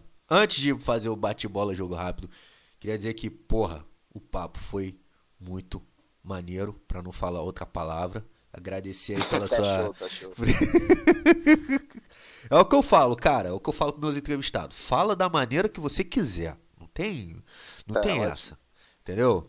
Mas agora vem o grande esperado bate-bola, jogo rápido de perguntas sem sentido improvisadas feitas no momento. Ai, meu pai, eu tenho Calma. um problema com essas perguntas. Calma, eu calma. resposta, eu tenho várias. Calma, eu sou calma. difícil pra escolher uma parada só. Calma. Vamos, vamos começar com, com a básica, que é bem a sua área. Um livro que você levaria pro deserto. A Bíblia. Não, sem ser a Bíblia. Não, não. Tem que ser um livro normal. Sem ser a Bíblia. Bíblia não é só um livro, é um guia de fé e prática, pô. Tem que ser um livro, tipo... Um livro que eu levaria então? Aham. ah, Os Filhos de Duna. Pô, cara. Duna falam que é uma, um livro maneiro, cara. Eu comecei a ler e fiquei Eu, perdido. ama- eu adoro ficção científica, cara. Porra. Eu não consigo ler ficção científica, mas Duna não é igual aquele filme antigo bosta, né? Mas Duna é Duna, irmão. Duna é, o dia que você quiser fazer é, é, podcast de ficção científica, de, Te de- chamo, pode deixar. de compositor, tipo assim, porque eu também escrevo música, eu escrevo poesia. Sim, claro. O filme que você olha assim e fala: Que merda de filme. Por que, que eu assisti essa bosta? Que você não assistiria. Você vê assim, você não assistiria de, de jeito nenhum de novo. Ah, pô, a boneca do mal. Pô, mas que bobagem aquele filme, cara. Um filme merda que você sente orgulho de dizer assim: Eu gosto desse filme. Pô, o Grande Dragão Branco. Ele é tão ruim que chega a ser Não, bom. não, o Grande Dragão Branco não é ruim, não, cara. É maneiro. Só tem umas galhofadas ali cara. que, porra. Cara, o, o Van Damme dando uma de Didi, dançando no meio da rua, chamando a atenção dos caras da Interpol, Ah, mano. é sacanagem, é sacanagem. É, é, é. Aquele filme é bem trapalhões, cara.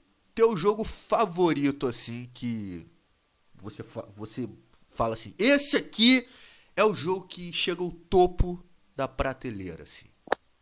Street Fighter, sem dúvida. O 2 arcade antigão ou Alpha 2?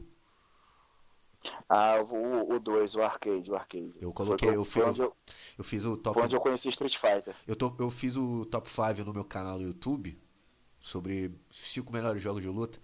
E eu confesso que eu fiquei na briga entre qual colocar, Mortal Kombat ou Street Fighter, no número 1. Um. E eu confesso O, pra Street você. Fighter, o Street Fighter ele deu o pontapé inicial no que poderia ser um jogo de luta bom, Exato. que tem história, todo Exato. aquele mecanismo. Por isso que eu, por isso que eu ele coloquei um ele no. no, E, no- ele acer- e eles acertaram um no dois, né? Aham. Por, isso que eu, por isso que eu coloquei ele em primeiro lugar. Todo lugar, até hoje, tem Street Fighter. Não tem como. Street Tem, Fighter pô. rodoviária. Não tem como. Todos os, a maioria dos personagens de luta principais que surgiram depois eram inspirados no Ryu. Todo mundo tem Hori, todo mundo tem Hadouken. Aham. Então, assim, é, é- é- sem falar que eu, quando era criança, Aham. eu fiz karatê por causa de Street Fighter, cara. Eu pensava que eu ia ser igual o Ryu. Super Nintendo ou Mega Drive? Pô, cara, eu vou te falar. Ah, Eu vou falar por causa da nostalgia. claro. Os Foi dois são Nintendo, fodas. porque o, prim- o primeiro que eu tive foi o. Nintendo. O Super Nintendo. Só o primeiro que eu tive, com 4 anos eu ganhei meu Super Nintendo. Aham. Só que acontece, depois eu ganhei um Mega Drive, Não. que vinha com 10 jogos na memória. Sim. E eu simplesmente aposentei o Mario e comecei a amar o Sonic, cara. Eu ia perguntar Sonic ou Mario. Também concordo que o Sonic é melhor, mas o Super Nintendo é o Super Nintendo, cara. Não tem como. O Super Nintendo marcou uma geração, né, cara? Claro. O Mega Drive também. E a- esse Uhum. duelo desse- deles dois é mil vezes melhor do que PlayStation 4 contra Xbox One. Mil vezes melhor. Ah, muito, muito melhor, muito melhor. Tem, Ah. tem, tem fundamento. A Terra é plana ou é redonda? Redondíssima. redondíssima. Ela é redondíssima em cima das costas de um elefante que tá em cima de um caranguejo gigante tomando vodka. E lá atrás tem a Dercy Gonçalves dando um walk.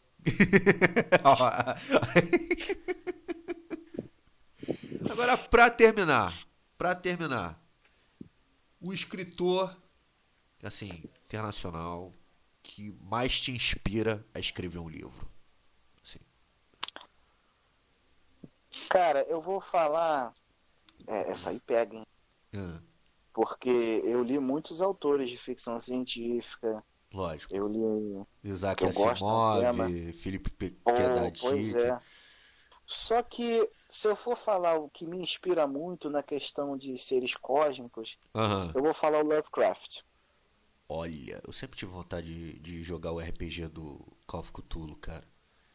É muito bom, cara. Pô, eu, te- eu aconselho você a jogar. É Porra, muito legal. Tenho maior vontade de montar um grupo pra jogar o RPG do. Eu, eu, eu O, tinha até. o tema do terror me dá Aham. uma liberdade criativa muito grande, porque Aham. desde criança eu sempre gostei de desenhar monstro. E eu tenho muita criatividade para criar criaturas, para desenhar criaturas. Você falar que o melhor Então- RPG do Jovem Nerd, né? Do Nerdcast, que pra mim é o melhor podcast do Brasil, é o, é o do Call of Cthulhu. Sem dúvida.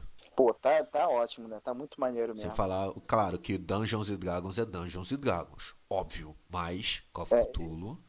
Ah, Por, por causa da do, do meu gosto de ficção científica, eu gosto muito do, do cyberpunk, né? A, Sim, o, claro. A trilogia do cyberpunk eu achei muito engraçada. Achei. Mas essa do Call of Cthulhu também tá muito legal. É, isso tá maneiro. Pra terminar, obrigado. Deixa aí o seu, seu jabá. Divulga aí o seu trabalho no Watchpad. Fala o que você quiser no final, meu parceiro.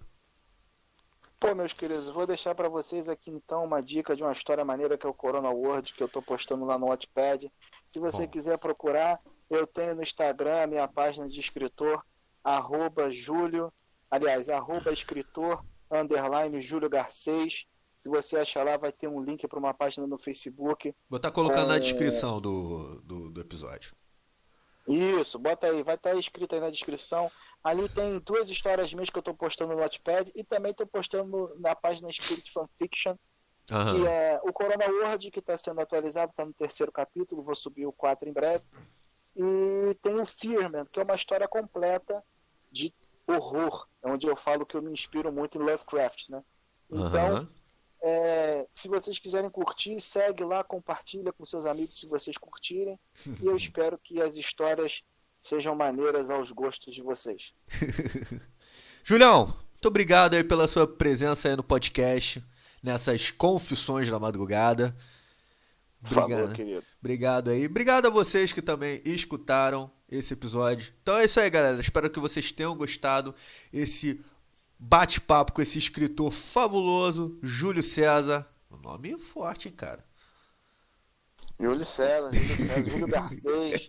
Só, pra, só, só uma curiosidade aqui. Sim, O, claro. Gar, o Garcês, o Garcês vem de Garcia, ou seja, esse nome Garcês vem de Cavaleiros Templários, cara. Olha, olha aí, ó. Ó, ó a qualidade do cara. Entendeu? Só do nome tu já sabe. Esse escritor é pica. Então, Sim, sou homem. foi mal, cara. Desculpa aí. Tô zoando. Sim, mas eu tenho, eu tenho mesmo. Valeu, Julião. Obrigado aí pelo, pelo bate-papo maravilhoso que a gente teve. A gente falou sobre muita coisa. Obrigado aí pela sua presença. Olha, Ah. Acredito que vale uma entrevista parte 2, eu não sei. Ah! Quem sabe, quem sabe? Eu tô querendo juntar várias pessoas pra fazer pra, pra conversar sobre Ah, várias coisas. faz isso, cara. Tipo o Flow. Podcast. Aí vai ser maneiro. Pô, vai ser muito maneiro. né? E convidar aqui o Dairan. Dairan, ó. Próximo que a gente. Dairan, nosso parceiro, ele tem que estar aqui. show. Grande mestre da Irã. grande mestre Dairan, rei de RP, mestre dos RPGs, tem que estar aqui no Confissões da Jogou Madrugada. mais que eu. Então é isso, galera. Espero que vocês tenham gostado desse episódio. Compartilhe com seus amigos. Fiquem com Deus e até a próxima. Falou, meus queridos.